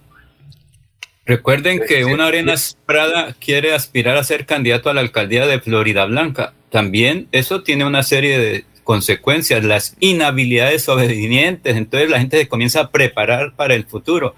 Si yo quiero aspirar, por ejemplo, a la alcaldía Barbosa, entonces debo comenzar a preparar el terreno para evitar inhabilidades posteriores, porque esto es lo que se dice. Recuerden que por ahí decían que un secretario del pasado estaría inhabilitando a un aspirante, ahora congresista. Entonces todo eso se proyecta y en estos días cualquier persona puede renunciar a su cargo y será reemplazado porque en eso sí tiene que continuar la administración. Ajá, ah, bueno, ¿quién, ¿quién más iba a comentar algo por ahí que al fondo escuché algo? No, no, con la salida de Camilo Arena se va la figura más reconocida del actual gabinete departamental. El resto del gabinete de, gobierno es completamente invisible. Camilo mm. Arena es el que ha demostrado algo de trabajo dentro del actual gobierno. Oiga, esto, Laurencio, José María Vesga, ¿todavía está en Barichara? ¿O no? Creo que sí, preparándose para Semana Santa y abandonó un poquito sus actividades en la casa conservadora. le hago la Por pregunta. Ahí viene de pronto algún secretario, él ya tiene la hoja lista. a ver, le, pregunto porque es que aquí me están escribiendo y me dicen que Carlos Vives estuvo este fin de semana en Barichara o va a estar, algo así. No, no, no sabía, tenemos que averiguar que hubo varios matrimonios en Barichara. Eh, Carlos Vives, ¿alguien sabe si Carlos Vives estuvo en Barichara? Tocará preguntarle a José María o al alcalde de Barichara por seguridad, porque recuerde que cuando llega un personaje, de todas maneras, el alcalde como jefe de la policía tiene que activar un plan de seguridad o un protocolo de seguridad a no para ser que, personajes. A no ser que lo haya invitado Andrés Cepeda, que él vive en Barichara, y entonces tal vez lo invitó a su posada allá en Barichara a Carlos Vives. vamos a averiguar a ver si José María nos escribe si él, si Carlos Vives estuvo en Barichara. Bueno, oiga, doctor Julio, eh, aquí a Gustavo Pinilla nos recuerda de una señora en el poblado de Girón hablando de los falsos limosneros. Eh, de una señora que en Girón se le acerca a uno y ella dice que uno es conocido de ella y le pide plata. Le pide cinco mil pesos para arriba. Yo, usted recuerda de un señor, a mí me la hizo una vez, no sé si a usted la hizo, un señor, a ver, ¿cómo actúa él? Una vez llegó y me dijo, ¿qué hubo, Alfonso? Eso hace muchos años, hace como unos 20 años. Estaba yo llegando a la gobernación y, ¿qué, qué hubo? Y, él hace, un, hace inteligencia, le averigua datos de uno. ¿Qué hubo, Alfonso? Esto, ¿qué más? ¿No? Y lo conozco, lo conozco. Sí, y, sus hijas, y uno, yo dije, pero sus hijas, bien, bien, bien, bien, bien. ¿Por qué? Eh, ellas gozaron allá en la finca de mi padre, estuvieron excelente. Eh, eh, tenemos que hacer otro, otro, otro asunto porque eso hay que repetirla. Ah, bueno, entonces uno se iba a ir, ¿no? Y, y, sabe que es que lo que pasa es que, perdóneme que estoy aquí embarrado, es que traje el camión, el que usted vio allá. se me quedó ahora hoy en la quebrada seca y resulta que yo no sé, yo no sé qué hacer. Allá se me partió un eje y yo necesito una plata, no sé. Y yo le dije, bueno, ¿y qué dijo? No, no, no, porque es que, imagínese, pagué los impuestos. A mí me la hizo, ¿sí? Yo le colaboré con algo porque me dio pena, ¿y quién es? Y me, no, a, usted se la hizo, don Eliezer. A mí me, no sé si será el mismo, Alfonso, era un personaje morenito. Sí, claro. Que le acercaba a uno y le decía, hola, don Eliezer, ¿qué más? Lo escuché ayer en el noticiero. Eh, qué bien, no sé qué cosa. ¿Cuándo vuelve por la finca? ¿Cuándo va a la finca? Esto, eh, por allí arriba tengo unas gallinas, no sé si de pronto le interesa comprarme una gallina de esas, voy y se la traigo. Bueno, echaba unos cuentos, pero el tipo le conocía a uno, como usted dice, mucha parte de la historia, dónde trabajaba, qué familia tenía, cómo se movía, con quiénes, eh, con quiénes eh, formaba parte del equipo periodístico, toda la historia y todo el relato para al final lanzar el disparo, Alfonso. Ah, bueno, ¿a doctor Julio también lo, lo, acechó o no? Sí, Alfonso, claro que recuerdo el personaje como lo, como lo describe Eliezer, era un morenito, bajito, menudito, sí. Eh, que saludaba con una gran efusividad, no extendía los brazos. Eh, y, efectivamente, ¿no? Le, hacía uno, conmigo le falló la inteligencia porque él pensaba que yo era ingeniero. Y siempre me decía, ingeniero, ingeniero. Pues, obviamente eso me, hacía a mí reflexionar o detenerme un poquito cada que me, abordaba. Eh, me generaba la, desconfianza, ¿no? Y me hablaba de lebrija. Y yo algún día lo desubiqué, la única lebrija que yo conozco es lebrija en España, ¿no? sé usted de qué me esté hablando por acá. Y obviamente él entendió que, que yo lo estaba eh, repeliendo, que lo estaba controlando. Y, pero no lo he vuelto a ver, Alfonso, pero pude averiguar que sí, efectivamente, los padres tenían un predio en, Lebrija. Y si ¿Ah, el papá era un pequeño cultivador de, de, piña, eh, que el muchacho tal vez sufrió algún trastorno mental, alguna afectación mental y, terminó pues como, como en ese tipo de prácticas. Mm, muy bien. Alfonso. Solamente le llega el joven a figuras reconocidas. ¿Cómo? Solamente le llega a figuras reconocidas. Don Eliezer, don Alfonso, doctor Julio, ingeniero Julio. Los que vivimos en el anonimato no somos víctimas de este tipo de ataques. No, usted no viene anonimato. y uno tampoco es. Creo que él todavía está por ahí por cerca de la gobernación. Lo que pasa es que por el tapabocas ahora le queda difícil a él y a uno conocerlo. Pero yo sí sé, él es de Lebrija, él es de Lebrija. y un día me dijo, don Laurencio, ¿cómo está? ¿Qué cuenta? ¿No ha vuelto por Lebrija a visitar al alcalde cuando ese estaba otro? Sí. Le dije, no, señor. Dijo, oiga, a propósito, ¿será que me puede facilitar 50 mil pesos y se lo traigo en naranjas, en una gallina? Le dije, mano, esto, la otra semana, porque yo estoy pelado. ¿Se acuerda que le presté 20 mil pesos? Dijo, ¿cuándo? Le dije, la vez pasada le presté 20 mil. Dijo, mano, perdón y hasta luego. Yo lo conocí antes cuando me dijo, le dije, ya le presté 20 mil, ya. ¿Cuándo me va a pagar? Entonces le salí, como te dice, general, adelante. Ah, Pero si era es costumbre de él.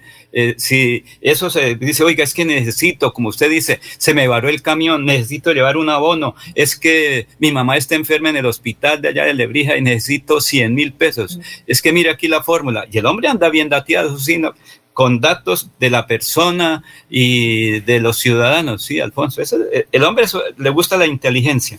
Yo recuerdo que en 1989, cuando trabajamos para una revista que llama Temas, eh, hicimos una crónica de un hombre que vivía en la Cantarilla, abajo en la Alcantarilla, en la carrera 25 con Avenida Quebrada, eh, La Rosita.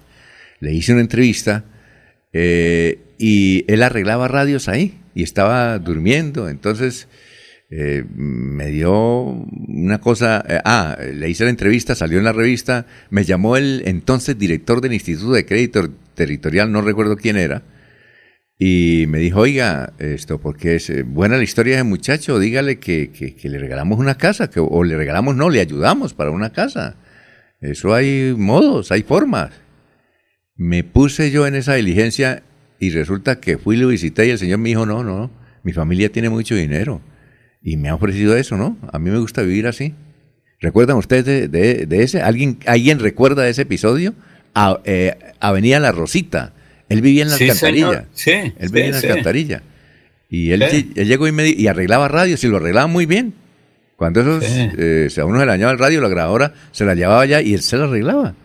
Y entonces yo le dije, eh, vea, es que el director, me llamó el gerente del Escredial y me dijo que había posibilidades de que usted tuviera una casa. Dijo, ¿sabe que no? Mi familia tiene recursos, pero yo quiero vivir así. Eso fue lo que sucedió. ah, bueno. Muy bien, son las 6 de la mañana, 31 minutos, estamos en Radio Melodía.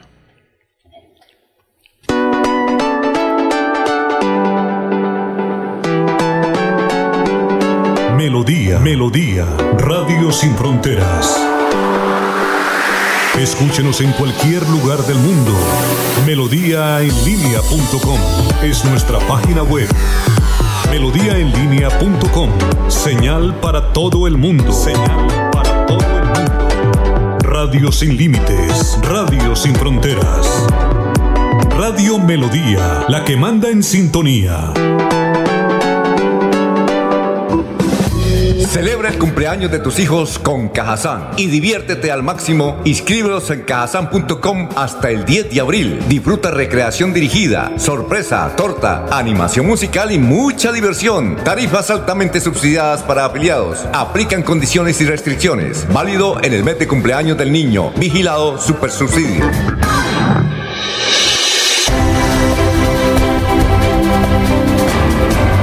Información y análisis. Es el estilo de Últimas Noticias por Radio Melodía 1080 AM.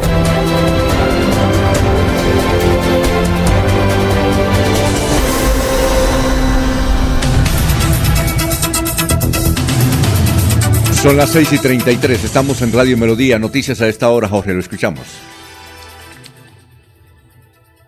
Jorge. Bueno, eh, Eliezer. Noticias.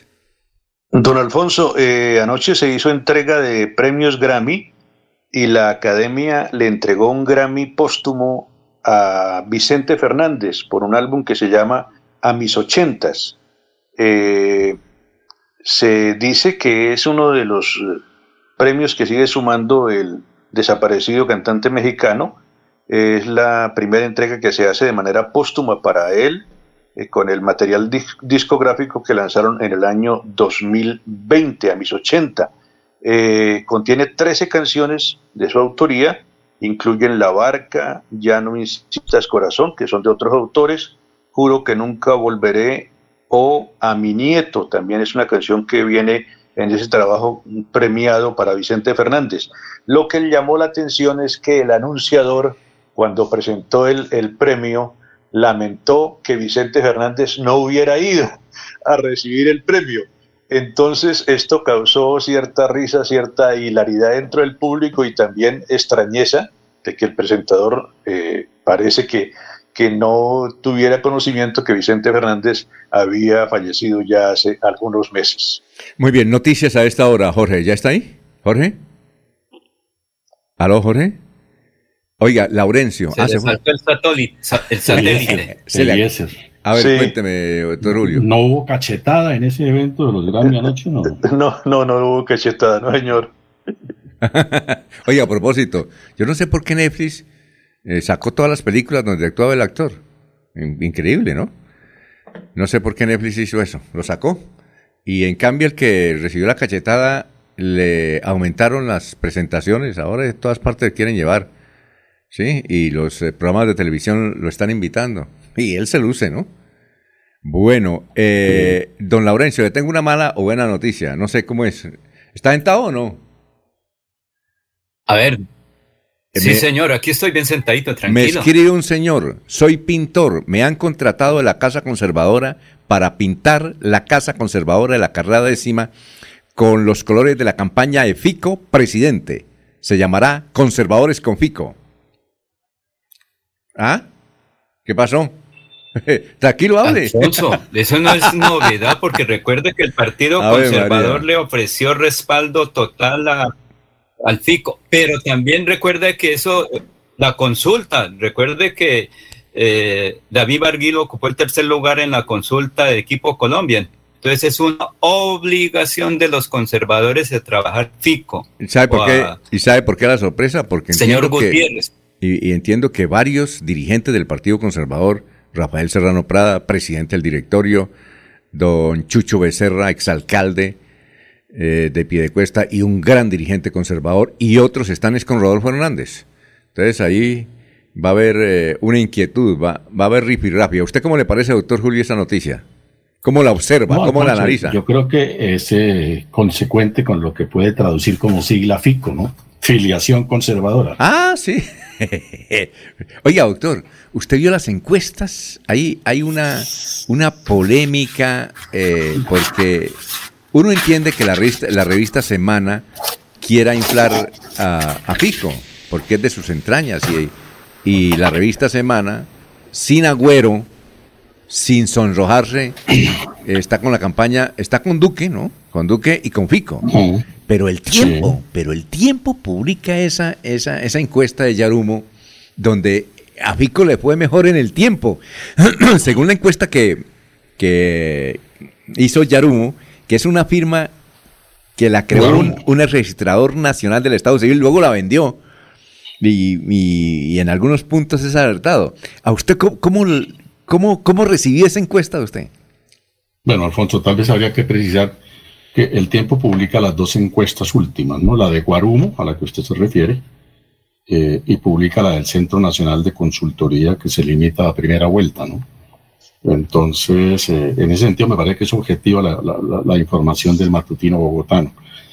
Eh, pues, obviamente, la encuesta de Guarumo en segunda vuelta coloca a al señor, eh, bueno, en general, tanto en primera como en segunda vuelta, coloca a Fico Gutiérrez en primera vuelta en proceso de crecimiento y la eventualidad de que en segunda vuelta pueda estar mejor electoralmente eh, Fico Gutiérrez que, que, el señor Petro, ¿no? La encuesta del Centro Nacional de Consultoría, pues sí, vaticina una ventaja de más de 13 puntos de, de 12 a 13 puntos de Petro sobre eh, Federico Gutiérrez. Pero lo importante de ambas encuestas, Alfonso, es que sí marcó ya casi con carácter definitivo cuál es la tendencia, ¿no? Van a ser los dos candidatos, son los dos nombres sobre los cuales va a girar sin duda alguna la segunda vuelta presidencial. Los demás candidatos en términos ciclistas están muy rezagados, muy relegados ya del lote, porque picaron en punta sin duda estos dos candidatos, ¿no? Sí, eh, obviamente, ¿usted cree que Rodolfo pueda lograr acercarse a, a, ese, al segundo lugar o no? No, lo veo, eh, Alfonso, muy factible, todo lo contrario, las encuestas muestran que bajó, bajó unos punticos, ¿no? y Entonces no, hay, no hay tendencia de crecimiento. Sí, porque es que está muy lejos él con Fico y con, aunque Jorge Figueroa, que es un ardiente defensor de Rodolfo, dice que, que van a hacer algo extraordinario para subir eh, el número de seguidores, al menos, no sé, usted hace encuestas. Ahora, el, el, gran, eh, el gran respaldo en las encuestas eh, al doctor, al exalcalde Hernández, pues se da obviamente en la zona del oriente colombiano, donde tiene paso por la alcaldía de Bucaramanga y porque es donde ha marcado algún impacto pero en el resto del país parece no tener, Alfonso, un impacto de la misma dimensión y eso pues permite vislumbrar que no va a tener un crecimiento realmente significativo. Eh, sí, eh, entonces será entre Fico y Petro, y Petro, entre los dos, ¿ya? Entre los dos, eh, por ahora, no esa es la foto de hoy, ¿no? Faltan que mes y medio. Sí, no, pues obviamente falta todavía kilometraje por, por recorrer, pero pues no sabemos quién pinche, ¿no? Aparece, Figueroa, aparece, una, aparece una tachuelita y algunos de los dos le puede Ah, o, le aparece un carro y le acontece lo de Egan, estrella.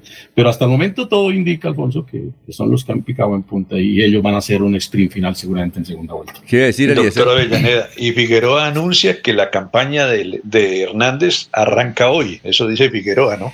Sí. pero lleva cuatro años en campaña, Alfonso. Sí, Sí, él llega, Entonces. Eh, pero, Alfonso.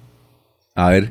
Es, es que en este momento ya comenzaron las campañas reales. Antes era de habladuría, que decía el uno, que decía el otro. Ahora sí ya es plena campaña presidencial. Antes se confundía si era campaña presidencial o si era campaña Cámara y Senado. Pero ya en este momento ya están las campañas y hay un hecho concreto. Tanto Petro como el ingeniero están llegando al techo. El que está subiendo y va a subir se llama Federico Gutiérrez. ¿Por qué? Gente que votó en una consulta, votó en la otra, ellos van a tomar decisiones, el mismo Partido Liberal, el Partido de la U, Cambio Radical, eh, el Centro Democrático y otras tendencias comienzan a, definir. Entonces, en este momento, lo que se está viendo en Chile con el señor presidente de Chile va a afectar a uno de los candidatos. Lo que está pasando en Ucrania con lo de Rusia va a afectar a un candidato. Entonces, de alguna manera, ya comenzó la campaña y unos candidatos ya tienen techo político. Es decir, si están en 8 millones, hasta ahí llega. Laurencio, eh, doctor Julio. Doctor Julio, eh, eh, doctor Julio, ¿usted no cree también que el otro que está muy rezagado, y ese sí está definitivamente rezagado, es Sergio Fajardo? Él va a venir creo que ah, mañana. Lamentablemente para él y para los pocos seguidores que tiene, esa es una candidatura ya tal y como lo muestran las encuestas, por supuesto. ¿no? Estamos hablando de eso con, fundamento, con el aterrizadero, diría el doctor Alfonso Va, va, a estar dos días aquí en Bucaramanga, vamos a ver si lo traemos un día aquí y lo sentamos para hacer esa que te de preguntas porque nos parece un, poco un poco débil. Además por una cosa, doctor Julio, es que en el mismo Alianza Verde, en el partido de, que de él, en, el, en la cúpula de él, no creen en él. Le doy nombre, usted lo sabe, Angélica Lozano, por ejemplo. Correcto. Eh, lo dice públicamente. ¿Ah? Está por debajo de Rodolfo Hernández, la consulta no le fue el mejor resultado, muy, pero muy por debajo, Alfonso, de lo que puso eh, eh, en votos hace cuatro años, con un desgaste ya electoral, con pérdida de credibilidad, con un número de dificultades internas al interior de su coalición. Realmente creo que, la candidatura del doctor Fajardo, tal y como están las cosas hoy, no va a tener realmente una posibilidad cierta, seria y objetiva de entrar a la segunda vuelta. Ahora, doctor Julio, una, la que dejó sin la que dejó sin posibilidad a Fajardo fue Francia Márquez. Y, bueno, y otra cosa, y, ese, esa cosa de que el partido de, de, Ingrid Betancourt también se llama verde oxígeno, que confunde, como lo dijo Carlos Ramón en la entrevista, el presidente del partido en la entrevista del viernes que tuvimos. Otra cosa, doctor eh, Julio, eh, lo que dice Laurencio, eh, ¿usted cree que Petro ya llegó al techo? Porque eh, el que no ha llegado al techo Fico, porque Fico va a tener eh, gente así, eh, porque Fico va a tener personas en la segunda vuelta que votaron por otros candidatos, también lo tendrá Petro, pero me parece más Fico. ¿Usted cómo ve eso? A ver, hay, hay aproximadamente un 16% para primera vuelta que todavía no ha tomado decisiones, ¿no? En ese 16% está el voto en blanco y los que no saben no responden, es decir, no tienen claro todavía cuál es su opción. Luego ahí hay un, digamos, un, buen porcentaje de votos que está todavía en disputa, pero no hay duda que en segunda vuelta el tema se replantea. El tema se replantea porque todas estas eh, eh, fracciones minoritarias que, quedan derrotadas en primera vuelta, pues seguramente van a tomar partidos, se van a alinear y ahí habría que esperar decisiones sobre ese particular. ¿no? Uno puede presentir o presagiar que algunos de esos candidatos que ya que no tienen posibilidad alguna, a los que entre otras cosas algunos sectores de opinión les han sugerido que se retiren, eh, pues están en su derecho de continuar, y me faltaba que no. Pero, pero uno puede presagiar que algunos de esos candidatos ya, ya, pueden tener alguna línea a jugar en segunda vuelta. Por ejemplo, uno podría decir que el señor Enrique Gómez, eh, pues seguramente va a estar con Fico. Eh, y, en ese orden de ideas, pero pues no, no, no, traen un aporte significativo electoral como para decir que, que las cosas van a, a, cambiar pues, de manera eh, sustancial. ¿Y usted no le parece irresponsable lo que hizo la revista Semana? De, ponerlos prácticamente a la par Fico y Petro en la segunda vuelta, no me parece que es así. Da, un empate técnico, ¿no? Por, eso, eh, eh, mire lo que hicieron, mire, ahí, eh, y son los errores en Chile. Yo recuerdo que las principales revistas, no sé cómo es que llama la principal revista de Chile, pero sí el periódico Mercurio, La Tercera, en Chile, hicieron en la primera vuelta, Boris iba lejos, Boris iba lejos. Eh, y ya en la segunda vuelta ganaba el otro, el que es eh, uno que era católico, que ganaba en la segunda vuelta. Todos decían que él ganaba en la segunda vuelta. Y allá discutían que eso era una irresponsabilidad. Inclusive había un encuestador que decía que eso era una irresponsabilidad eh, hacer encuestas para la segunda vuelta cuando no había, pasado la primera. ¿sí? Que eso es una irresponsabilidad y que el gobierno debería reglamentar eso. Porque a mí me parece, me da la impresión que Semana cometió un error ahí de tratar de presentar un empate técnico ahí entre los dos, cuando uno lo que escucha es que Petro está muy adelante, ¿o no? Bueno, yo eh, pienso que, no, no, puede haber una limitante para que los analistas políticos con fundamento en las encuestas hagan las eh, valoraciones que consideren del caso, ni tampoco puede haber una restricción para eh, adelantar un presagio electoral o hacer una eh, formulación de indicación de votos en, la eventualidad de una segunda vuelta. Me parece que en principio no le veo a eso realmente ningún hecho eh, eh, negativo. Ah, bueno, vamos a una pausa, son las 6 y 46, estamos en Radio Melodía. Atención, noticia de última hora. En Paz hace una invitación especial para que cuidemos lo que nos pertenece, el medio ambiente. No arrojes papel, botellas plásticas, tapabocas, toallas higiénicas o cualquier tipo de residuos que obstruyan las tuberías. Haz un manejo consciente de lo que botas y dónde lo botas. Sé parte de la solución y sigamos construyendo calidad de vida juntos. En paz. Escucha Últimas Noticias por Radio Melodía. Últimas Noticias por Radio Melodía, la que manda en sintonía. Bueno, eh, vamos con más noticias. Jorge, ¿ya está en la línea? Jorge. Vamos a ver señor. Eh, Jorge, ¿cómo está? Era que estaba por fuera. Eh, se había cortado la comunicación. Lo escuchamos a esta hora de la mañana. Son las 6 y 47. Así es, don Alfonso. Una nueva visita técnica al Carrasco pudo determinar que otra vez comienza el conteo regresivo para que venza el plazo de la calamidad pública, para que los municipios del área metropolitana pueda, dejen de llevar sus basuras a ese destino final de residuos. Siendo así, la declaratoria de calamidad es hasta agosto y aún no hay ningún lugar prospecto que pueda ser destinado para las basuras. Viviana Blanco, Contralora de Bucaramanga, dijo que, las, autoridades ambientales están haciendo un esfuerzo para que el carrasco eh, no se presenten fallas y eh, riesgo de estabilidad, pero aún así preocupa que no se esté acatando la orden de un juez. Bueno, son las 6 y 48. Gustavo Pinilla dice, Camilo Arena lleva más de 10 años en cargos públicos el departamento sin que él dé resultado en ninguno de ellos. Wilson González Porras. Farley y su combo, ¿por qué no denuncian la aberrante corrupción de la que pulula en la alcaldía de Bucaramanga? ¿Será que los tienen enmermelados o a los incorruptibles Manuel José Mejía Reyes. Son muy buenas esas anécdotas para tirar risas. Siempre hay un choncho. Pedro Gómez, eh, veedor de Piedecuesta, como decía, eh, es de eso tan bueno, no dan tanto. A ver, don Eliezer, lo escuchamos. Alfonso, el fin de semana se ha hablado sobre una persona que fue hallada muerta en el sector del barrio Luz de Salvación de Bucaramanga, que recibió un disparo con un arma de fuego cuando se encontraba en este sector en el sur de la capital santandiana. Fue llevado a la clínica La Foscal, fue trasladado eh, este hombre baleado cuando estaba, eh, repetimos, en este sector el día sábado en la noche. Por el momento se desconoce la identidad de la víctima. Las primeras informaciones señalaron que debido a la gravedad de la herida, el hombre habría fallecido cuando recibía atención médica. Las unidades del CTI de la Fiscalía realizaron la inspección técnica del cadáver y durante la madrugada del día domingo llegaron al lugar de los hechos para inspeccionar el sitio donde ocurrió el homicidio. Es una noticia que todavía no, no da luces, todavía creo que están eh, reconfirmando el nombre de la víctima y cómo sucedieron estos hechos allí en el barrio Luz de Esperanza del sur de Bucaramanga, Alfonso. Muy bien. Eh, son las 6 y 48, Laurencio, lo escuchamos. 6 y 50 ya, perdón, 6 y 50. Alfonso, hablando precisamente de candidaturas, Gustavo Petro, ¿qué onda es, como lo anuncia él, no es viable, un analista económico, es el profesor y experto en temas económicos José Hilario Bravo Gras. Él es de Charalá, hermano también de una connotada periodista.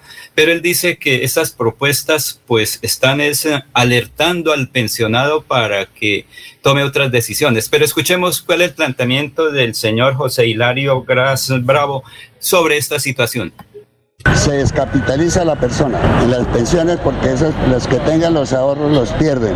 Los coge el Estado, ¿sí? pierden esa plata. Que yo tengo una hija en Alemania y allá ella cotiza porque es empleada en Alemania y aquí tiene un ahorro con un fondo de pensión. Perdería esa, ese ahorro que tengo y es significativo. Entonces lo cogería para, para subsidiar otras cosas. En Alemania la seguridad social como debe ser según la ley de allá. Allá no hay pobres.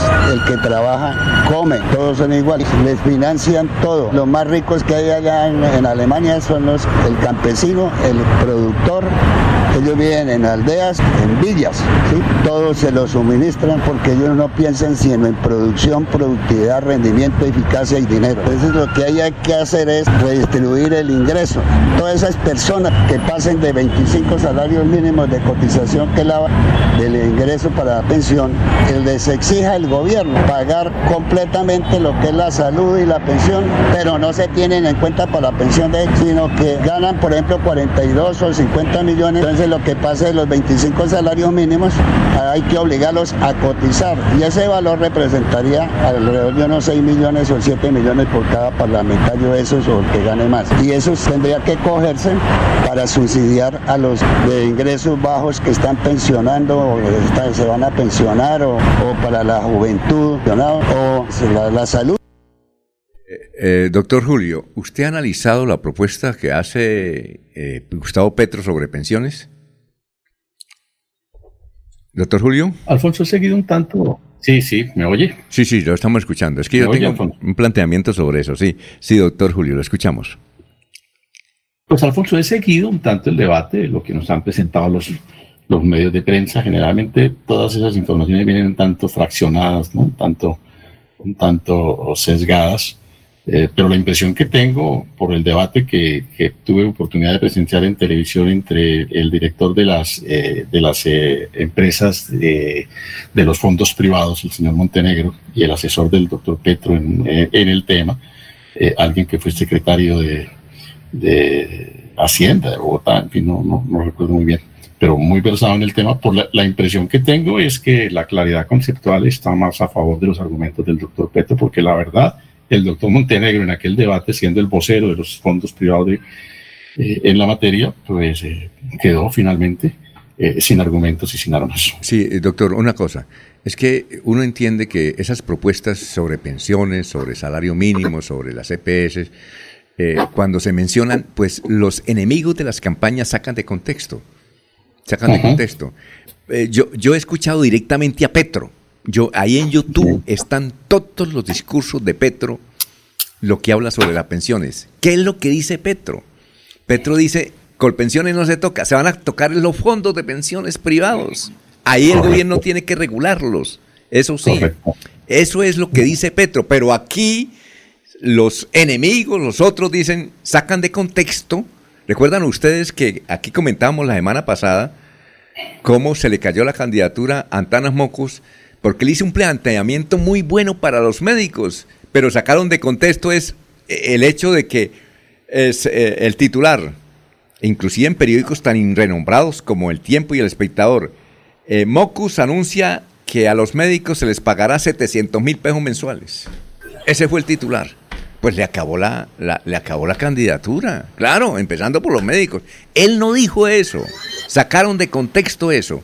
Entonces, no es que yo me esté volviendo petrista. Yo, eh, o, algo así. También Fico hace planteamientos que los de la otra campaña, pues lo sacan de contexto. Y dicen, mire este señor, y, y acomodan, editan, y acomodan el asunto y aparece el señor Pico diciendo algo que él no quería decir, ¿o no, doctor? Así es, Alfonso, es que desafortunadamente eh, sesgamos de lado y lado eh, los planteamientos, las propuestas que vienen de los distintos candidatos. Esa es eh, efectivamente un planteamiento válido y eso es lo que ha acontecido en el tema de las pensiones, Alfonso. Sí. Recuerde usted una parte que cuando iniciamos, cuando iniciamos la pandemia, el gobierno nacional propuso trasladar los recursos de las pensiones para asumir la financiación de los gastos de pandemia, Alfonso. Sí, más el, gobierno lo propuso. Sí, más Entonces, ¿Perdón? Sí, no, que más irresponsable fue lo que hizo, a mí me parece que fue irresponsable, Ernesto Samper Pisano, que cogió los recursos del Seguro Social para comprar un banco o para eh, evitar que un banco se, se quebrara, ¿o no? Claro, ¿no? y, buena parte de, la, de los recursos públicos en términos generales, que finalmente son de los ciudadanos, eh, fueron invertidos para financiar la crisis, eh, para subsanar la crisis financiera que dejó el defraudamiento que se hizo eh, al, sistema, al sistema financiero en los años 80 y 90, Alfonso, cuando don Félix Correa cayó, fue el único que pagó cárcel, pero los demás delincuentes de cuello blanco se salvaron, pero por eso tuvimos que vender el Instituto de Crédito Territorial, vender un sinnúmero de empresas para poder asumir los pagos de los dineros que se defraudaron. ¿no? Entonces, eh, eh, eso eh, se muestra de manera sesgada y, no se atiende finalmente a la objetividad de los planteamientos sobre el partido. Ahora, vaya uno a saber si Petro es capaz de colocar, de aplicar eso lo que señala de los fondos. Yo creo que no, esa es, la otra, ¿no? Vaya uno a ver si es capaz. Porque hay otra, otra propuesta de Petro que es interesante. Y, yo y, cualquiera está de acuerdo inicialmente a eso. Es decir, esos terrenos que están ahí engordando, ¿sí? Eh, hay que, eh, de alguna forma, el gobierno desestimular ese engorde con impuestos o con lo que sea, ¿sí? O decirle al tipo, venga, usted ese lote lo tiene hace 20 años, ese lote de aquí, Bucaramanga, 20 años ahí engordando, por, ahí se puede hacer un colegio, un hospital, una urbanización, ¿sí?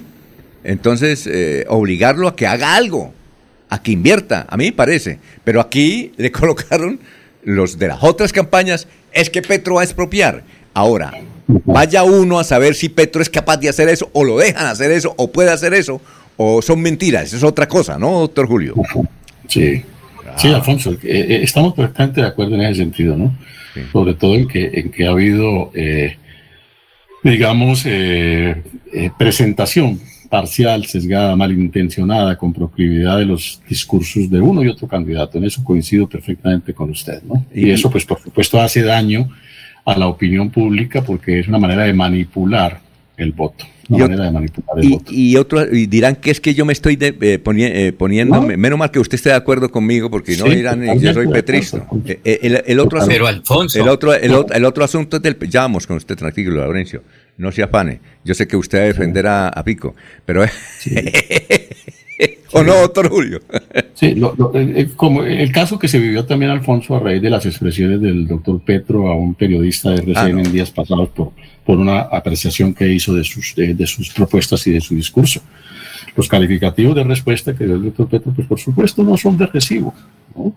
No son de recibo. Ayer, eh, ayer por ejemplo. Pero tampoco son de recibo cuando los calificativos vienen del otro lado, pronunciados por prestantes y connotados dirigentes del sector opositor a Petro, ¿no? Cuando, cuando se refieren a él como el comunista, como el asesino, como el mamerto, ¿no? Ahí sí entonces los las expresiones tienen validez, pero no tienen validez cuando Petro se refirió al otro periodista como neofascista. Antes de que... es, es, cuestionable, pero es cuestionable para ambos sectores las referencias en esos términos. Antes de que venga Laurencio, ayer Petro en una entrevista con Daniel Sampero Espina, y está en YouTube, dice, sí, la embarré con ese trino, la embarré con ese trino. A ver, Laurencio. Bueno, Laurencio, ¿se fue? pero es que lo de señalar a Petro de comunista, él mismo lo ha reconocido. No hay ningún tipo de señalamiento. Y en cuanto a lo del periodista Gitis, eh, al señalarlo de neonazi, el problema no es que porque sea periodista y lo señale como tal, es que Gitis es descendiente de víctimas del holocausto. No, eh, Jorge, no conozco la primera afirmación donde Petro se declare comunista. Ya se la otras cosas le voy a decir permítame, decirlo con énfasis, porque el movimiento M19 jamás fue un movimiento de corte comunista. Fue un movimiento nacionalista que en el análisis y en el enfoque que teóricos, que eh, politólogos han hecho, incluso lo han ubicado como un movimiento armado de derecha en algunas ocasiones. Por manera que no, no conozco una expresión, nadie, nadie se ha afirmado que el M19 o que el, eh, Gustavo Petro haya, se hayan pronunciado como eh, comunistas. Otra cosa es que se pronuncie, se dicte, se formule un discurso liberal progresista que por supuesto puede tener algunas medidas que en tanto son progresistas, sugieren y, ofrecen reformas y alternativas de carácter estructural y social, pero eso no es comunismo de ninguna índole, por favor. Ahora, eh, sí, sí, sí, Petro nadie, nadie, ha hablado aquí de, de, decretar la expropiación, de generar propiedad colectiva, de establecer un régimen de partido único, Nadie ha hablado de eso.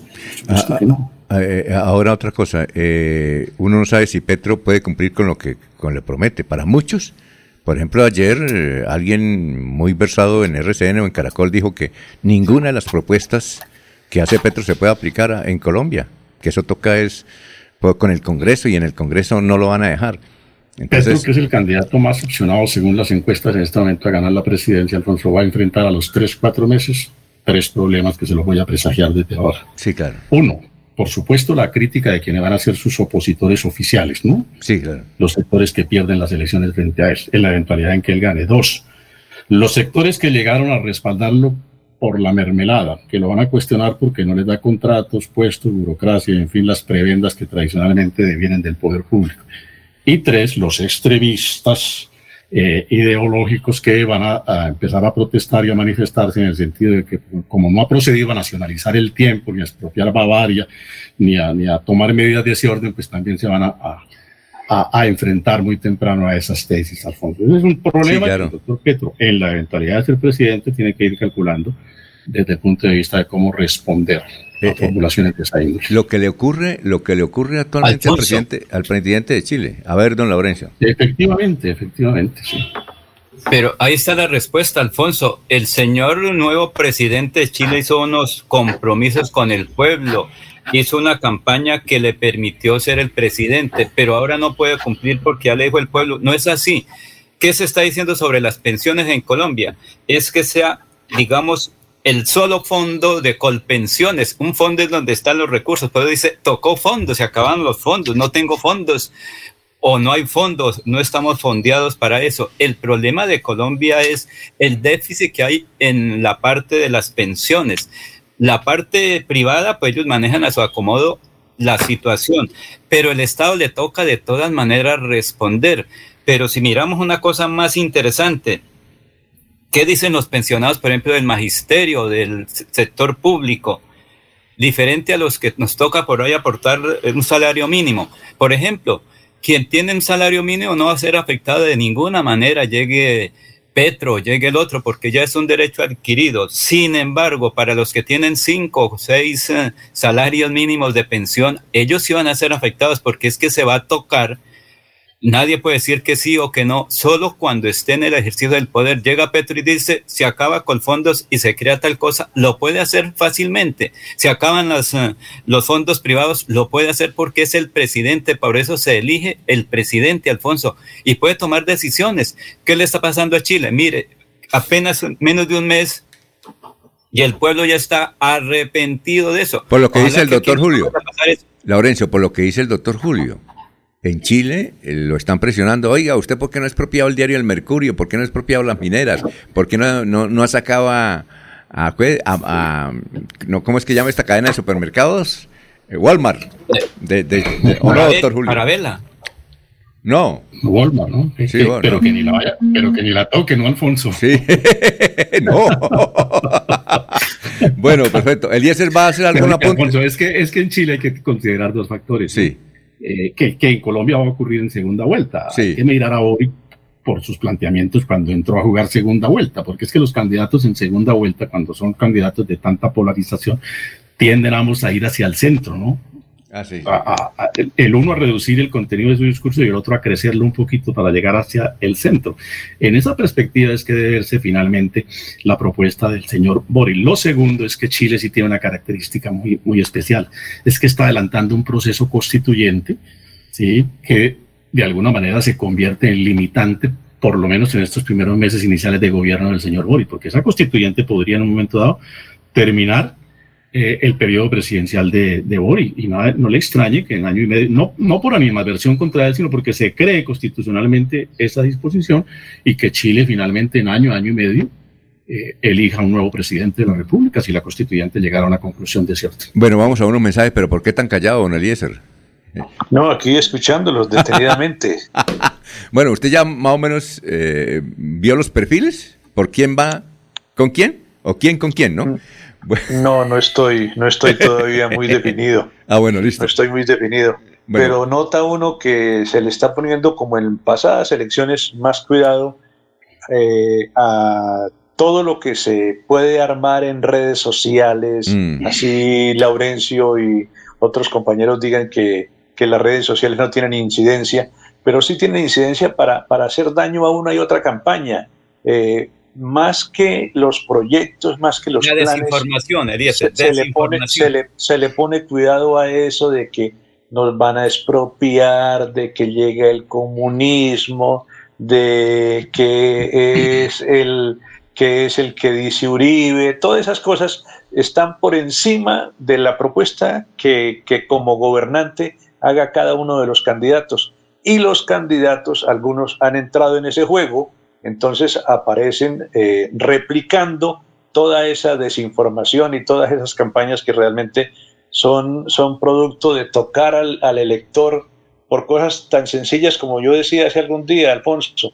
La gente comienza a cambiar de bando cuando piensa que su candidato no va a ganar. Yo tengo una, una paisana de contratación que en redes sociales hasta hace dos días le hacía campaña a Rodolfo y desde ayer comenzó a hacerle campaña a Pico, porque dijo, no, es que Rodolfo no va a ganar, entonces me voy con Pico. Ah, bueno, vamos a una pausa, son las 7 de la mañana, 6 minutos. Aquí Bucaramanga, la bella capital de Santander.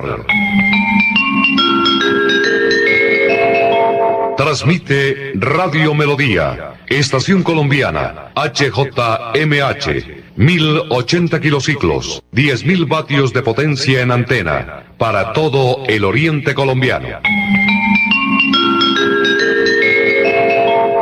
Cadena Melodía, la radio líder de Colombia. Los invitamos a sintonizar el programa Curación Natural de la Unidad Médica Biológica del Dr. Ricardo González, de lunes a viernes en los horarios 7 y 30 y 9 y 30 de la mañana y los sábados 7 y 30 y 12 del mediodía. Aquí encontrará la orientación profesional para todo tipo de enfermedades, tratamientos con medicamentos naturales. Llame y agende su cita médica al 313-392-2623. 313-392-2623. Doctor Ricardo González de la Unidad Médica Biológica. En Radio Melodía, últimas noticias. Las noticias de la hora. Las noticias de la hora. Hola, mucho gusto, soy Florentino Mesa y esta es la vuelta al mundo en 120 segundos. El máximo diplomático de la Unión Europea, Josep Borrell, se sumó hoy al creciente clamor internacional contra el gobierno ruso por supuestas atrocidades contra civiles en Ucrania que muestran el auténtico rostro de la brutal agresión que libra Rusia contra el pueblo ucraniano. El secretario de Estado de Estados Unidos, Anthony Blinken, afirmó que la guerra en Ucrania está siendo un revés estratégico enorme y una derrota estratégica para Rusia, que no ha conseguido ninguno de sus objetivos. Al menos seis muertos y dos heridos, algunos de gravedad, dejó un tiroteo registrado en la ciudad de Sacramento, California, que provocó renovados llamados en Estados Unidos pidiendo medidas para combatir la violencia con armas de fuego. Miles de opositores al presidente de México, Andrés Manuel López Obrador, marcharon en la capital y otras ciudades del país contra la polémica consulta de revocación de mandato que el 10 de abril llamará a la ciudadanía a las urnas para decidir sobre la continuidad del mandatario.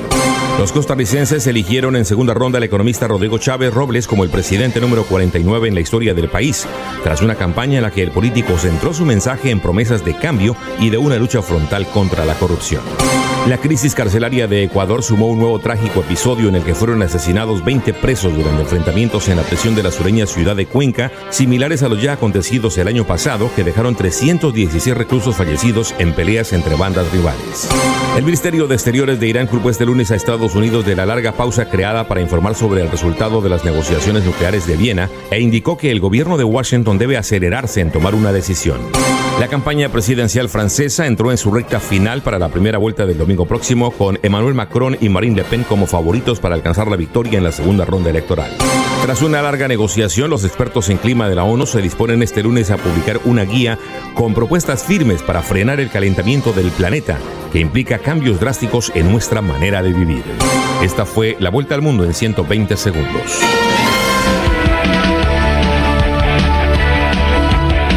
Melodía es la radio que lo tiene todo. Noticias. Deportes. Música. Variedades.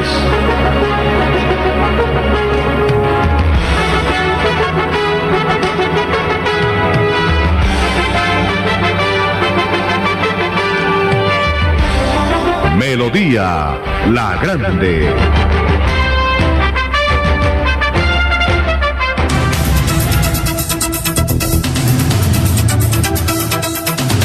Son las 7 eh, y 10 minutos.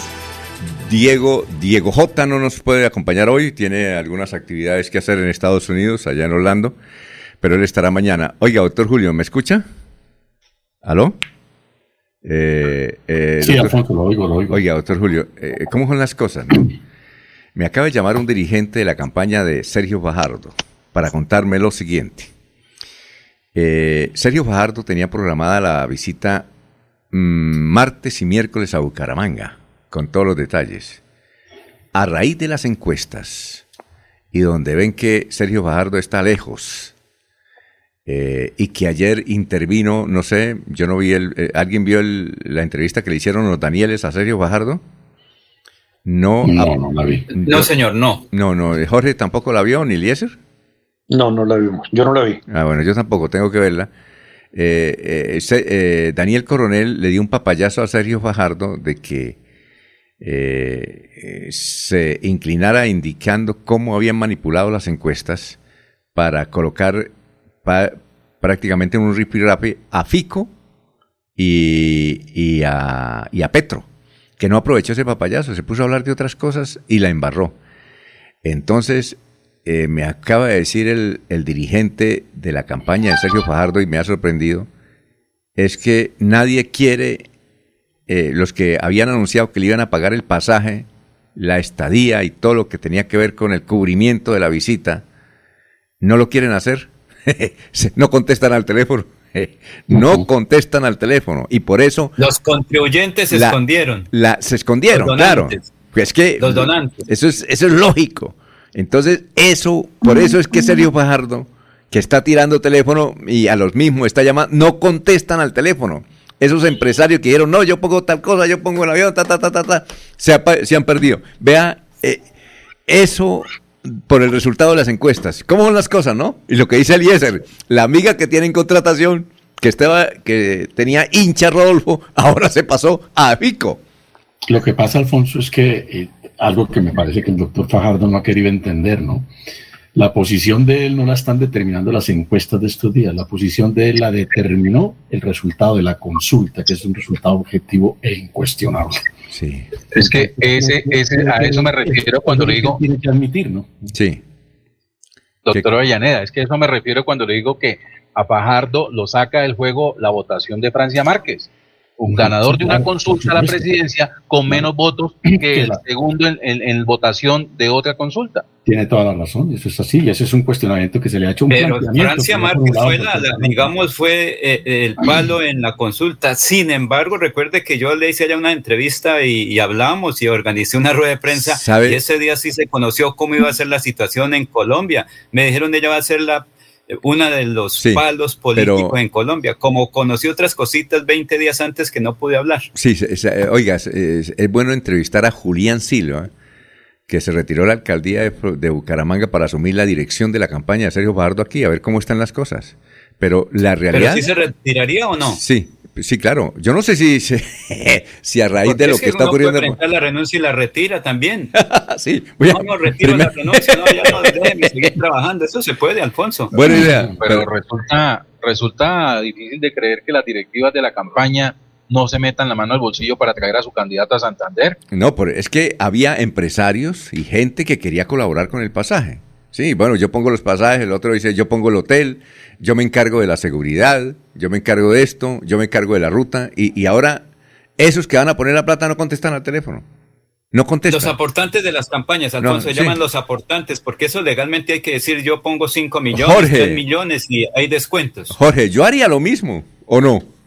no, yo, yo, si yo llevara seis años como funcionario público, y con una muy buena ubicación, yo pago los costos de traer a mi candidato. no, pues, ¿para qué? ¿Para qué queme? Yo, lo que creo... No, señor, porque después entonces, ¿a quién le vas a pedir? En cambio, si se queda calladito, usted puede exigir después, ¿no ve? Que sigue en el cargo, por ejemplo. Decir, doctor Julio? Esa es la situación ahora, porque la gente comienza a ser triunfalista o el voto útil, Alfonso. Recuerda que yo les decía, a partir del 14 de marzo se van a definir una cantidad de cosas. Muchos van a terminar levantando cometas allá en Villa de Ley. Ahorita va a haber un concurso de cometas las cometas que estaban volando se desinflaron. Doctor Julio, ¿qué iba a decir? Sí, habría que mirar en el caso que de, Santander y en relación con los promotores de la candidatura del doctor Fajardo, quienes eventualmente eh, se evadieron primero, si los encargados de poner los votos o los encargados de hacer los aportes monetarios. Yo lo que creo es que estos aportantes, estos empresarios, estos financiadores del acto, pues finalmente como no ven que los movilizadores de, opinión y los eh, transportistas de votos eh, hagan presencia, pues seguramente dijeron, pues en ese orden de ideas no hay, no hay razón para organizar actos, ¿no? Sí, claro. Bueno, 7, 16 minutos, vamos a una pausa y regresamos. Estamos en Radio Melodía. Venimos a su concurso. Si lo tiro, me lo tiro. Un concurso diseñado para usted que arroja todo tipo de residuos en el sistema de alcantarillado. El medio ambiente no es un juego el buen uso del sistema de alcantarillado es fundamental para su cuidado. No arroje restos de papel, botellas plásticas, tapabocas, toallas higiénicas, tampones, desperdicios y todo tipo de elementos que taponan las tuberías. Tú puedes formar parte del equipo En Paz y proteger el medio ambiente. En Paz, construimos calidad de vida. Hay más noticias. Muchas noticias, muchas noticias en Melodía 1080 AM. El Caballero. Está en Últimas Noticias de Radio Melodía 1080 AM. Buenos días, Alfonso, para usted, para los compañeros, igualmente para todos los oyentes. La Alcaldía Distrital de Barranca Bermeja, junto con la empresa Iluminación Yariguíes, instalan 1.536 luminarias en sectores como la Carrera 36, Paseo de los Estudiantes, Paseo de la Cultura, el SENA, el Colegio Industrial, Barrio Palmira, La Rampa y algunos otros sectores de las comunas de Barranca Bermeja, con el fin de generar espacios de tranquilidad para los barranqueños, esparcimiento para los jóvenes y adultos. Por otra parte, el Ministerio de Salud y la Protección Social dio a conocer que este domingo 3 de abril se reportaron dos personas que lograron recuperarse del COVID-19 en Barranca Bermeja. Se notificaron tres casos positivos para COVID-19, un hombre y dos mujeres. Finalmente se registró el fallecimiento de una mujer de 65 años. Las estadísticas actualizadas del COVID en Barranca Bermeja están de la siguiente manera. Casos confirmados 34.537. Personas totalmente recuperadas 33.457. Un total de 46 ciudadanos recuperándose en casa bajo vigilancia médica. 11 personas hospitalizadas, 3 pacientes en unidad de cuidados intensivos UCI. 1020 personas fallecidas en lo que va corrido la pandemia, casos activos en Barranca Bermeja 60. Noticias con las que amanece el distrito continúen compañeros en estudios en últimas noticias de Melodía 1080 AM. Enrique Ordóñez Montañés está en últimas noticias de Radio Melodía 1080 AM. Muy bien, son las 7 de la mañana, 18 minutos. Ruth Alicia Anuncida pregunta, en las informaciones, profesor Enrique Ordóñez, en las informaciones que hacen los periódicos y noticieros de televisión de regiones apartadas señalan que los niños viven en pelotos. ¿Es correcto decir en pelotos, profesor? Y tenga usted muy buenos días. Muy buenos días, Alfonso y oyentes de Últimas Noticias. Con mucho gusto le damos respuesta a doña Ruth Alicia. Pues en peloto es el término de habla corriente y popular. Todo el mundo dice el niño está en peloto, me cogió en peloto, en fin, siempre se utiliza ese término en peloto. Pero la persona que está en esa situación no está en peloto, sino está desnuda, está desnuda. Y los niños, cuando están en esa situación, no están en pelotos, porque ellos no tienen pelotos, sino pelotas. Entonces están en pelotas. Lo correcto en español, para utilizar eh, el eufemismo correcto, sería en pelota. Los niños están en pelota, salen en pelota a la calle.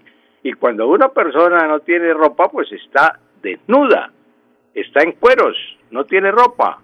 Entonces, está desnuda, pero no está en peloto, sino en pelota, porque peloto no es nada, lo que eh, la palabra es pelota. Entonces, los niños están en pelota en pelota, es decir, en eh, eh, profesor, ¿uno puede decir cuando un hombre está desnudo, está en pelotas?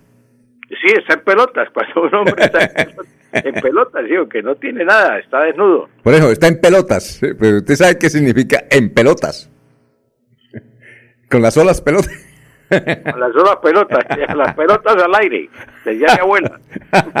Héctor, Héctor Fuentes, profesor, quiere decir, ¿qué es un display? o display, ¿qué tanto usa en publicidad que se escribe display? Don Héctor, ese término display es, es un extranjerismo innecesario.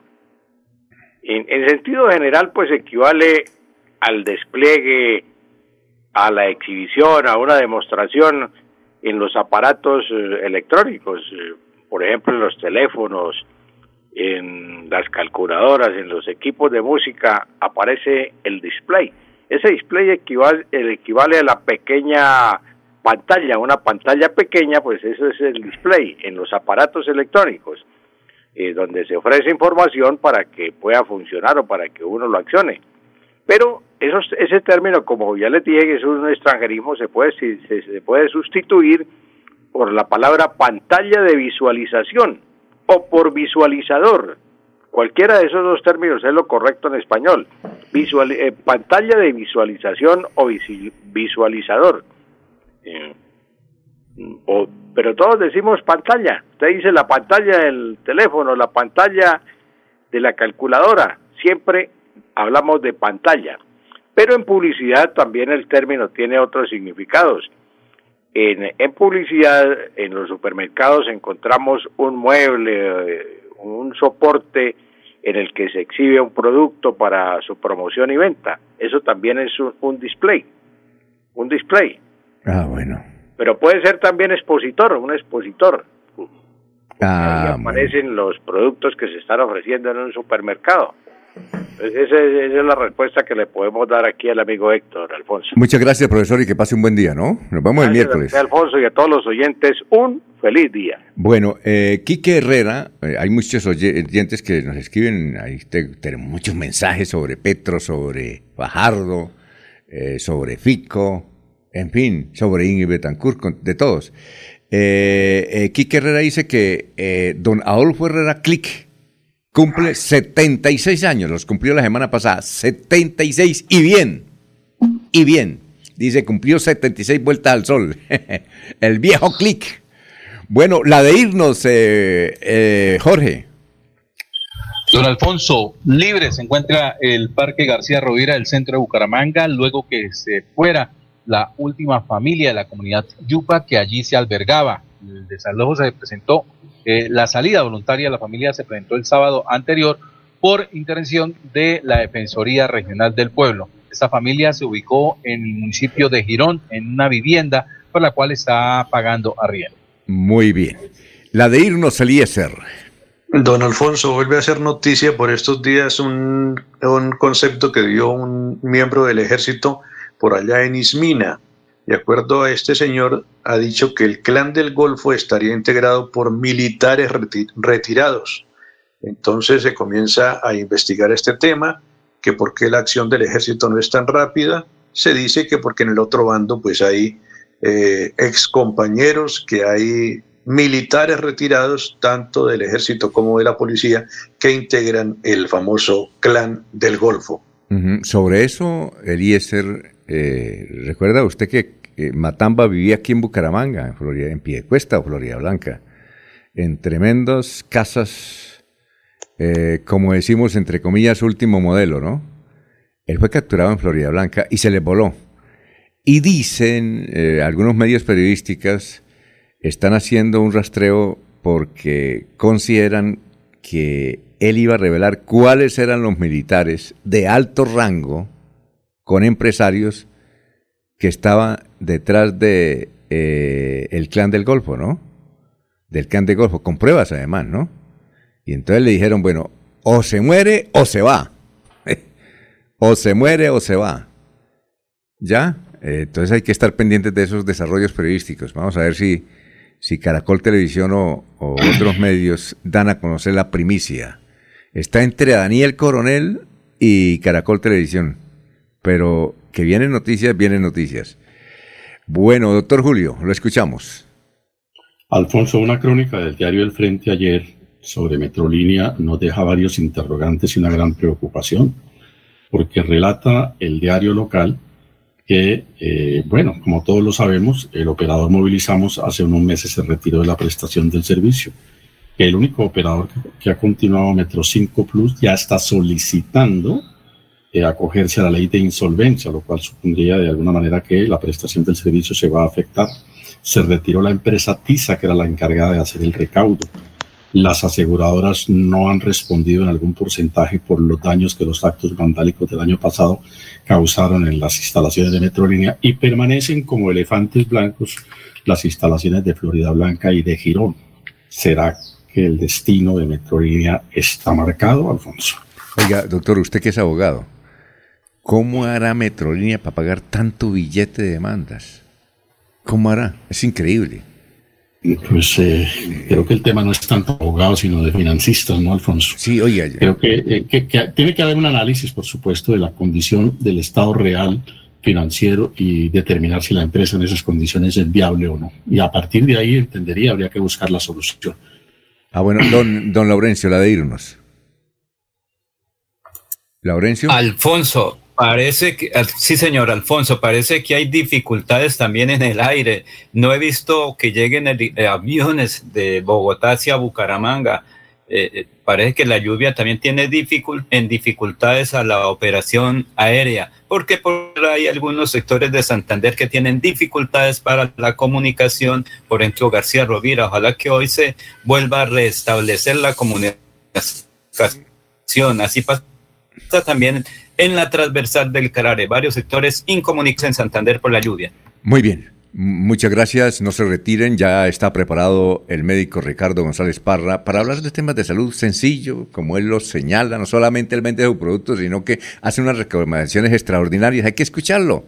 Vean y verán lo interesante que resulta su eh, charla a través de melodíaenlínea.com y 1080m. Últimas noticias los despierta bien informados de lunes a viernes en todas las áreas de la información regional, un periodista de Últimas Noticias registra la información en Radio Melodía 1080 AM y en melodíaenlínea.com. Director Alfonso Pineda Chaparro.